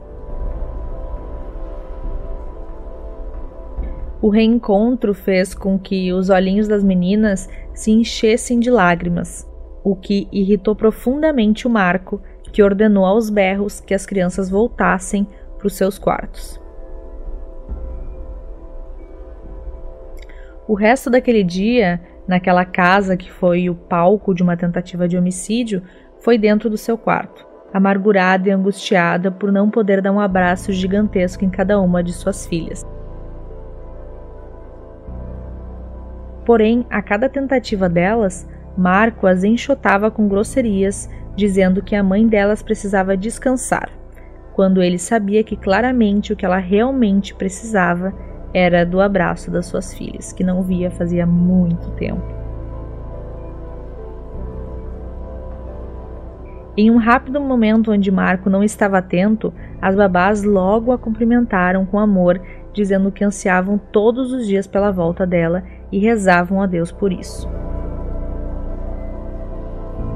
No dia seguinte, seguindo ordens do Marco, sua família visitou e, supervisionados, não puderam conversar muito, porque Marco já tinha instruído ela dizendo que as visitas não poderiam demorar muito tempo e que ela deveria dar um jeito de encerrar aquilo de maneira rápida.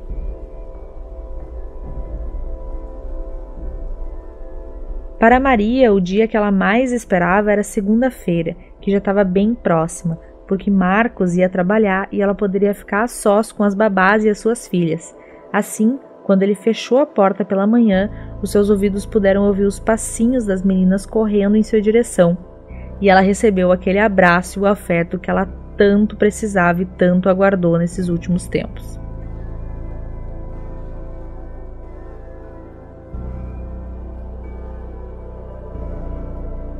Encerrando o longo período de abraços, uma das babás fez uma pergunta repentina para Maria, que, assustada, não sabia o que dizer ao certo.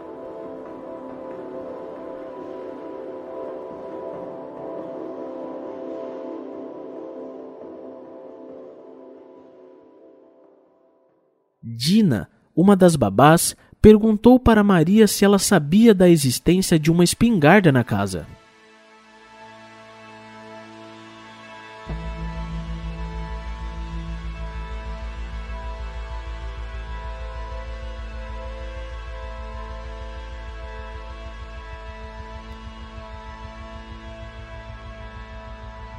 Ela explicou rapidamente e aflita de certa forma que encontrou a dita arma envolta em sacos plásticos na parte inferior do guarda-roupas, junto aos sapatos de Marco.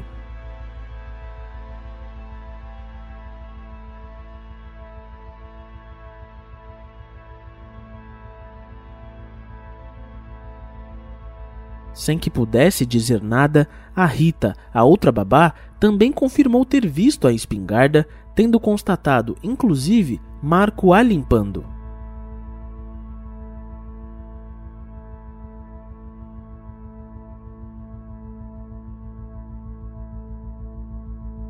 Preocupadas, as babás, juntas, relataram que, após o teórico assalto, foram limpar a casa e simplesmente não vislumbraram mais o armamento em local algum, tendo elas procurado em todo o canto.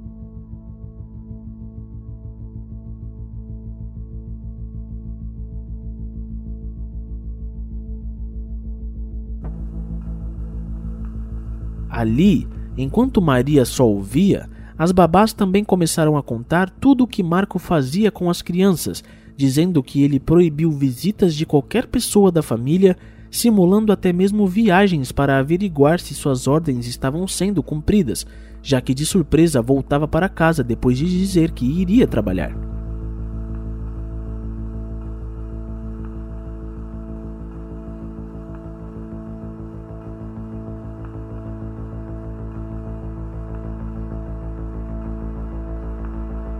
Marco, visando tirar o hábito de sua filha menor em chupar o dedo, imobilizava os dedinhos da menina com meias amarradas com elástico, elásticos esses tão apertados que deixavam marcas na garota.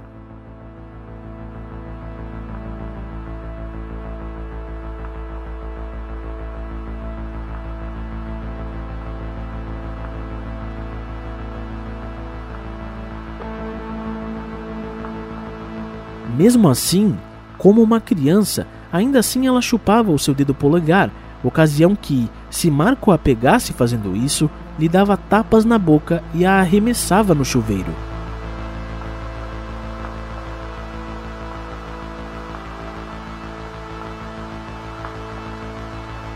Marco ordenou ainda que suas filhas só poderiam beber água até a hora do almoço para que de noite não fizessem xixi na cama estando as babás proibidas de levar suco ou qualquer outra bebida para elas, somente elas podendo comer, no café da manhã, algumas poucas bolachinhas de café preto.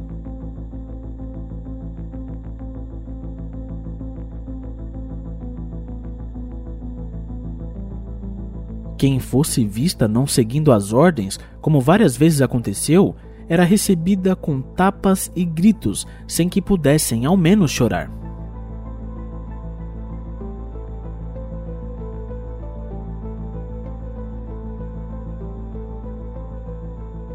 Em uma das poucas vezes que as meninas puderam ver as tias, estas pediam ajuda, desesperadas, querendo sair daquela casa com aquele homem.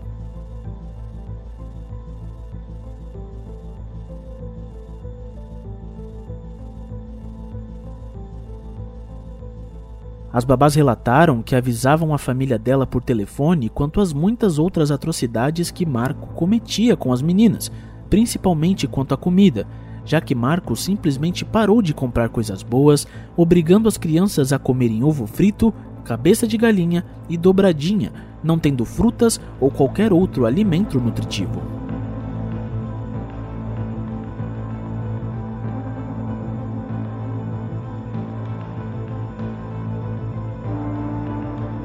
As meninas só não padeceram dos nutrientes que precisavam, pois as irmãs de Maria, cientes do que estava acontecendo graças aos avisos das babás, mandavam comidas para serem dadas quando Marco não estava em casa, alimentos estes armazenados no quarto dos fundos.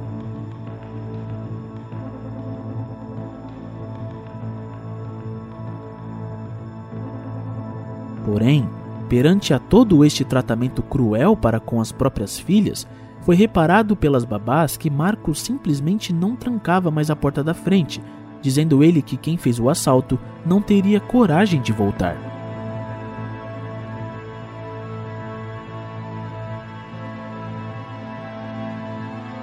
Maria, com lágrimas nos olhos, ouvindo tudo aquilo, agora havia entendido como Marco havia conseguido abandonar um filho na Colômbia estando ela feliz de ter voltado para cuidar de suas meninas, ainda que estivesse numa espécie de cárcere privado.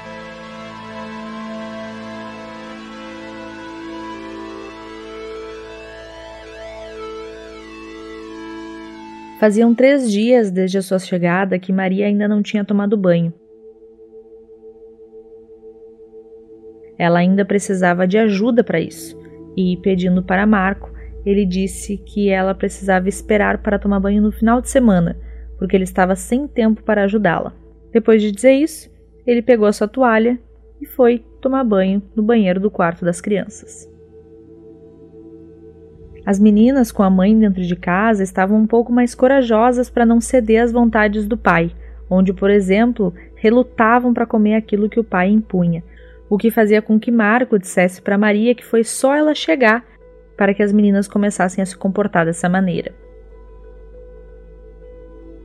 Pela tarde, após o almoço, Marco voltou para o trabalho e Maria pediu às babás para elas irem até o supermercado comprar tudo o que faltava. Pela noite, porém, Marco pegou um dos iogurtes que ela estava dando para sua filha e o arremessou longe, dizendo que não era para se ter maricadas naquela casa. Maria, quando deitava, simplesmente não conseguia dormir, porque só de pensar que ela estava deitada novamente do lado daquele homem, ela já ficava enojada. Maria começou a raciocinar e percebeu que simplesmente a versão do Marco para tudo aquilo que aconteceu era claramente uma simulação. E ela teve certeza de que tudo que ela sofreu foi arquitetado por aquele homem. Maria, que estava tomando banho com a ajuda das babás, já que o Marco dizia que não tinha tempo para isso, estava completamente desesperada para sair daquela casa o mais rápido possível. Só que para isso ela precisava de uma autorização judicial, porque caso contrário, o Marco poderia alegar abandono de lar e ela poderia perder o poder familiar sobre suas filhas. E já que a gente falou em banho, é interessante ressaltar que a Maria estranhava muito o fato do Marcos ter ordenado que ninguém usasse o banheiro do seu quarto, nem para limpar. Todo mundo da casa deveria usar o banheiro do quarto das crianças. Mas, como ela sempre estava com muito medo dele, ela não chegou a questionar. Certa vez, depois de perceber uma visita da qual ele não tinha conhecimento, ele pegou o buquê de flores que a Maria havia ganhado da visita e o destruiu dizendo que não queria que ela ficasse sendo paparicada por ninguém, inclusive ameaçando deixá-la literalmente presa dentro de casa. Quando Maria já estava no seu segundo final de semana em casa, foi aí que o Marco perguntou se ela gostaria de tomar um banho. Ela achou muito estranha a atitude do Marco, mas não querendo que ele notasse que ela já tinha a ajuda das babás, ela acabou aceitando a proposta. Só que nesse momento, para espanto da Maria, o Marco levou ela até a suíte do quarto, justamente aquela que ele tinha ordenado que ninguém entrasse. Já no banheiro, Marco abriu o chuveiro para que Maria pudesse entrar e ela naturalmente estendeu o braço para ver a temperatura da água. Porém, foi nesse exato instante que Maria instintivamente empurrou a sua cadeira para trás quando ela sentiu um choque muito grande ao tocar na água e foi aí que ela disse que nunca mais ela usaria aquele chuveiro. Maria estava desesperada, pois ela logo entendeu o que o Marcos estava tentando fazer com ela. Obviamente, ele disse o que ele sempre diz, né? Ele disse para ela deixar de besteira e que aquele choquezinho não mata ninguém. As babás que começaram a suspeitar da generosidade de Marco ficaram próximas ao banheiro e foi aí que elas ouviram a Maria gritar de desespero perante a situação. As babás se aproximaram da porta e disseram que iriam tirá-la dali. Para Maria era mais do que claro que Marco não somente havia tentado lhe matar com um tiro, mas havia agora tentado mais uma vez mediante choques na banheira. Ela sabia que tinha que sair dali a qualquer custo para que pudesse se manter viva e agora ela tinha entendido por que Marco só tomava banho no banheiro das crianças.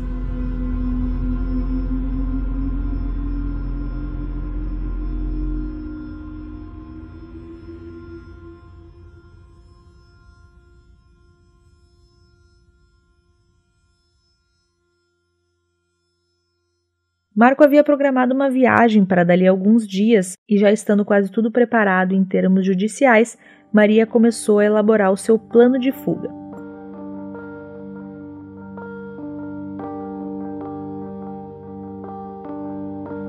Marco, na noite anterior à viagem, apresentou para ela e para as babás o segurança que ficaria na porta da casa pela noite, dizendo que todas deveriam manter a mesma conduta enquanto ele estivesse fora, salientando ainda que pela manhã outro segurança estaria a postos. Mas para Maria já não havia segurança que a impedisse de sair daquele local. Assim, no mesmo dia que o Marco viajou, a Maria começou a arrumar todos os seus pertences já pela noite. Quando amanheceu, Maria e as babás, juntamente com as crianças, tinham que aproveitar a troca de turno dos seguranças para sair. Mas antes disso, Maria foi até o escritório de Marco para que ela pudesse procurar algo que o comprometesse e ali Maria encontrou cópias autenticadas de documentos seus que estavam em poder dele sem o seu consentimento. E mais do que isso, Maria encontrou uma pasta cheia de cartas amorosas para outra mulher. Maria juntou todos os documentos que tinha conseguido recolher e rapidamente todas foram embora antes que o segurança da manhã chegasse. Quando chegou na casa de seus pais, Maria pôde respirar aliviada e sentiu pela primeira vez em anos uma sensação de liberdade indescritível. Dois dias depois de estar livre daquela casa dos horrores, Maria começou a averiguar e descobriu o hotel em que o Marco estava hospedado e o comunicou de maneira corajosa que a partir daquele momento estavam separados, pois ela havia saído de casa mediante uma autorização judicial. Sem contestar nada, Marco recebeu a notícia, Mas passando alguns dias, o homem mandou um cartão apaixonado que, dentre outras coisas, dizia que ela era uma pessoa muito boa. O cartão ainda desejava que Deus pudesse perdoar ele, pois o único culpado da situação de Maria era ele, quase que confessando inconscientemente que o fato dela estar numa cadeira de rodas era sua culpa sim.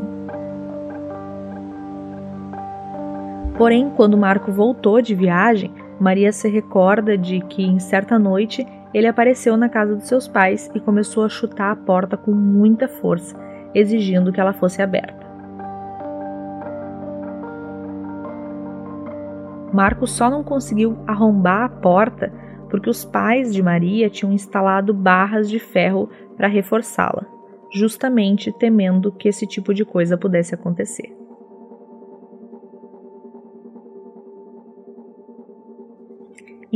Enfim, nada retirava de Maria aquela sensação maravilhosa que ela tinha sentido depois de finalmente conseguir sair da casa em que vivia e ir viver com seus pais.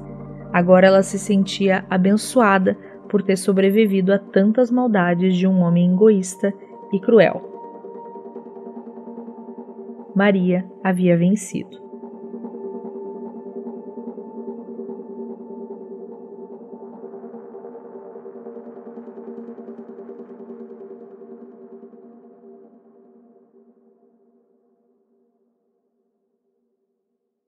Foi descoberto durante o decorrer do inquérito policial que, na verdade, o carro que Marco disse que foi batido, na verdade, foi vendido por ele. E ele contou aquela história triste para que, além do dinheiro que ele arrecadou com as doações, ele podia tirar o foco da Maria da Penha e colocar o foco nele. Terminada a fase de investigação, Marco foi chamado para um novo depoimento na delegacia e por ter passado muito tempo depois do ocorrido, caiu em contradições diversas vezes. Percebendo a fragilidade dos argumentos do Marco, um comissário de polícia sugeriu informalmente que ele confessasse o que havia feito, e foi aí que Marco lhe perguntou se ele achava que o delegado iria entender a situação, confessando assim, de forma indireta, o que fez com Maria da Penha.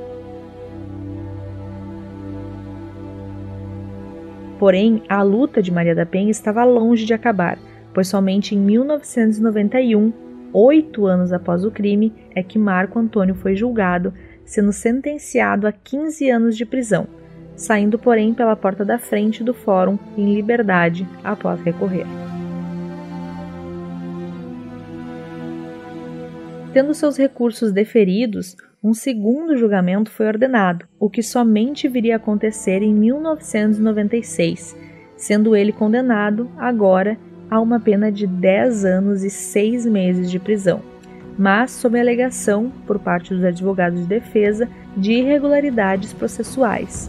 Mais uma vez, a sentença não foi cumprida.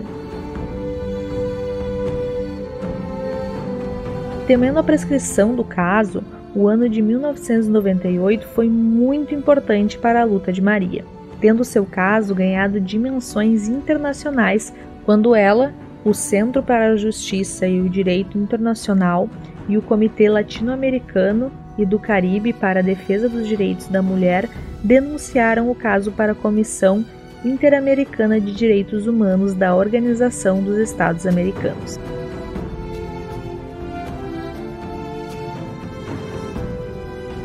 Em 2001, diante das barbaridades do caso, o Estado foi responsabilizado por negligência, omissão e tolerância em relação à violência doméstica praticada contra as mulheres brasileiras, devendo tomar atitudes para prevenir esse tipo de acontecimento.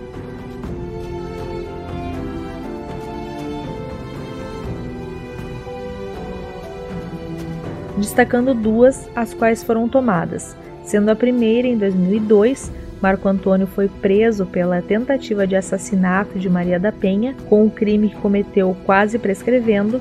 Já a segunda, e tão importante quanto, foi em 2006, com a criação da Lei 11.340, mais conhecida como a Lei Maria da Penha, onde reconhecia que a violência praticada contra Maria e tantas outras mulheres era em razão de seus gêneros, sendo criada assim após muitos debates do legislativo com consórcios e ONGs feministas uma lei de combate à violência doméstica e familiar contra a mulher.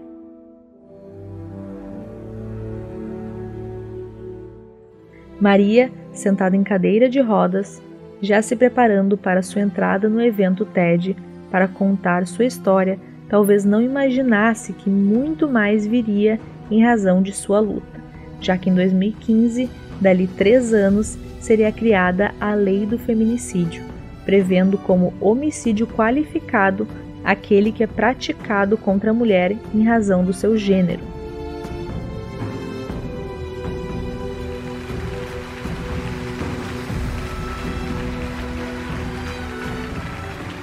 Maria, com lágrimas nos olhos, quando entrava naquele palco para contar a sua história, estava nervosa em falar para as pessoas que ali estavam, mas, mais do que tudo, ela sabia que a sua luta não havia sido em vão, querendo ela continuar mostrando ao mundo que vale a pena lutar por seus direitos, por mais loucos e absurdos que eles possam parecer mediante a sociedade que você vive.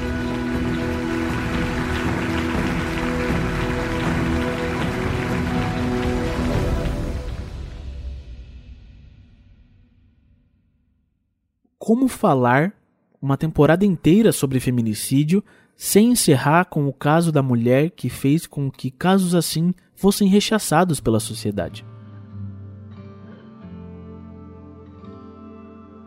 A Maria da Penha, que leva o nome da lei que protege mulheres de homens como Marco Antônio, ela lutou bravamente pela sua sobrevivência em nome das suas filhas, mas eu acredito que muito mais do que isso, em se vendo ela viva, ela jamais poderia ter deixado de imaginar o quanto outras mulheres sofreram e ainda sofriam nas mãos de homens ruins como era o marido dela, sabe?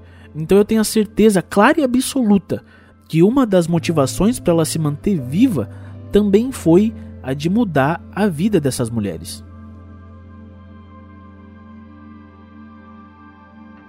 Tanto que se assim não fosse, ela não precisava ter denunciado a situação da violência contra a mulher no país perante a órgãos internacionais e muito menos precisava ter lutado para que fosse previsto uma lei aqui no país com sanções e penas que reprimem esse tipo de comportamento por parte do homem, sabe?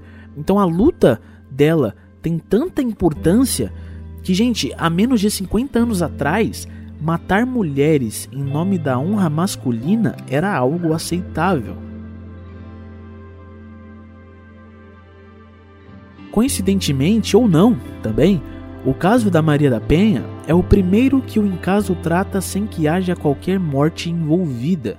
E de verdade, isso significa muito para o podcast, pois uma, um, falando sobre um assunto tão delicado como é o feminicídio e a violência contra a mulher, a gente precisa encerrar dizendo que as mulheres que passam por isso são fortes e que podem sim sobreviver e passar por isso sem que tenham de ser alguma espécie de mártir. É possível sobreviver aos abusos de relacionamentos não saudáveis. É possível fugir da violência que te aflige e é sim possível ser feliz e livre novamente. Por mais que tudo à sua volta indique que sair dessa realidade não seja possível, é possível. Vocês nunca, mas nunca, nunca mesmo estarão sozinhas. E eu falo isso em todo podcast, mas é verdade, não é por besteira ou por meras palavras, sabe? Não deixa de denunciar as violências que você sofre. E se preciso for, fuja de casa na primeira oportunidade que você tiver, mas por favor, se você passa por isso, não deixe de ser feliz só porque alguém acha que você é propriedade dela.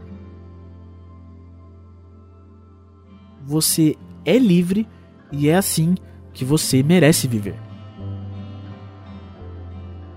Essa temporada do Encaso foi em homenagem a você e a todas as mulheres que são ou já foram vítimas de alguma violência. Nunca, jamais se cale. Ligue 180 e denuncie o que sofre, que com certeza você será ajudada. Nada melhor do que para encerrar essa temporada, a própria Maria da Penha, lá no TEDx, fale com vocês. É, eu gostaria também, para finalizar, dizer que o enfrentamento da violência doméstica e familiar contra a mulher é papel de toda a sociedade, não apenas dos movimentos sociais, nem do gestor público. Por isso, eu tenho a certeza que com essa minha fala, né, eu posso é, vocês podem descobrir dentro de vocês o transformador social nesse sentido, né? E eu acredito nisso. Cada um de vocês aqui, porque quem está comprometido com uma causa entende as outras causas também e sabe com certeza é, trabalhar nesse sentido. Eu gostaria de agradecer a todos essa, essa oportunidade e dizer que o Instituto está às ordens para a gente juntos trabalhar a questão da violência doméstica e livrar a nossa sociedade deste mal. Muito obrigada.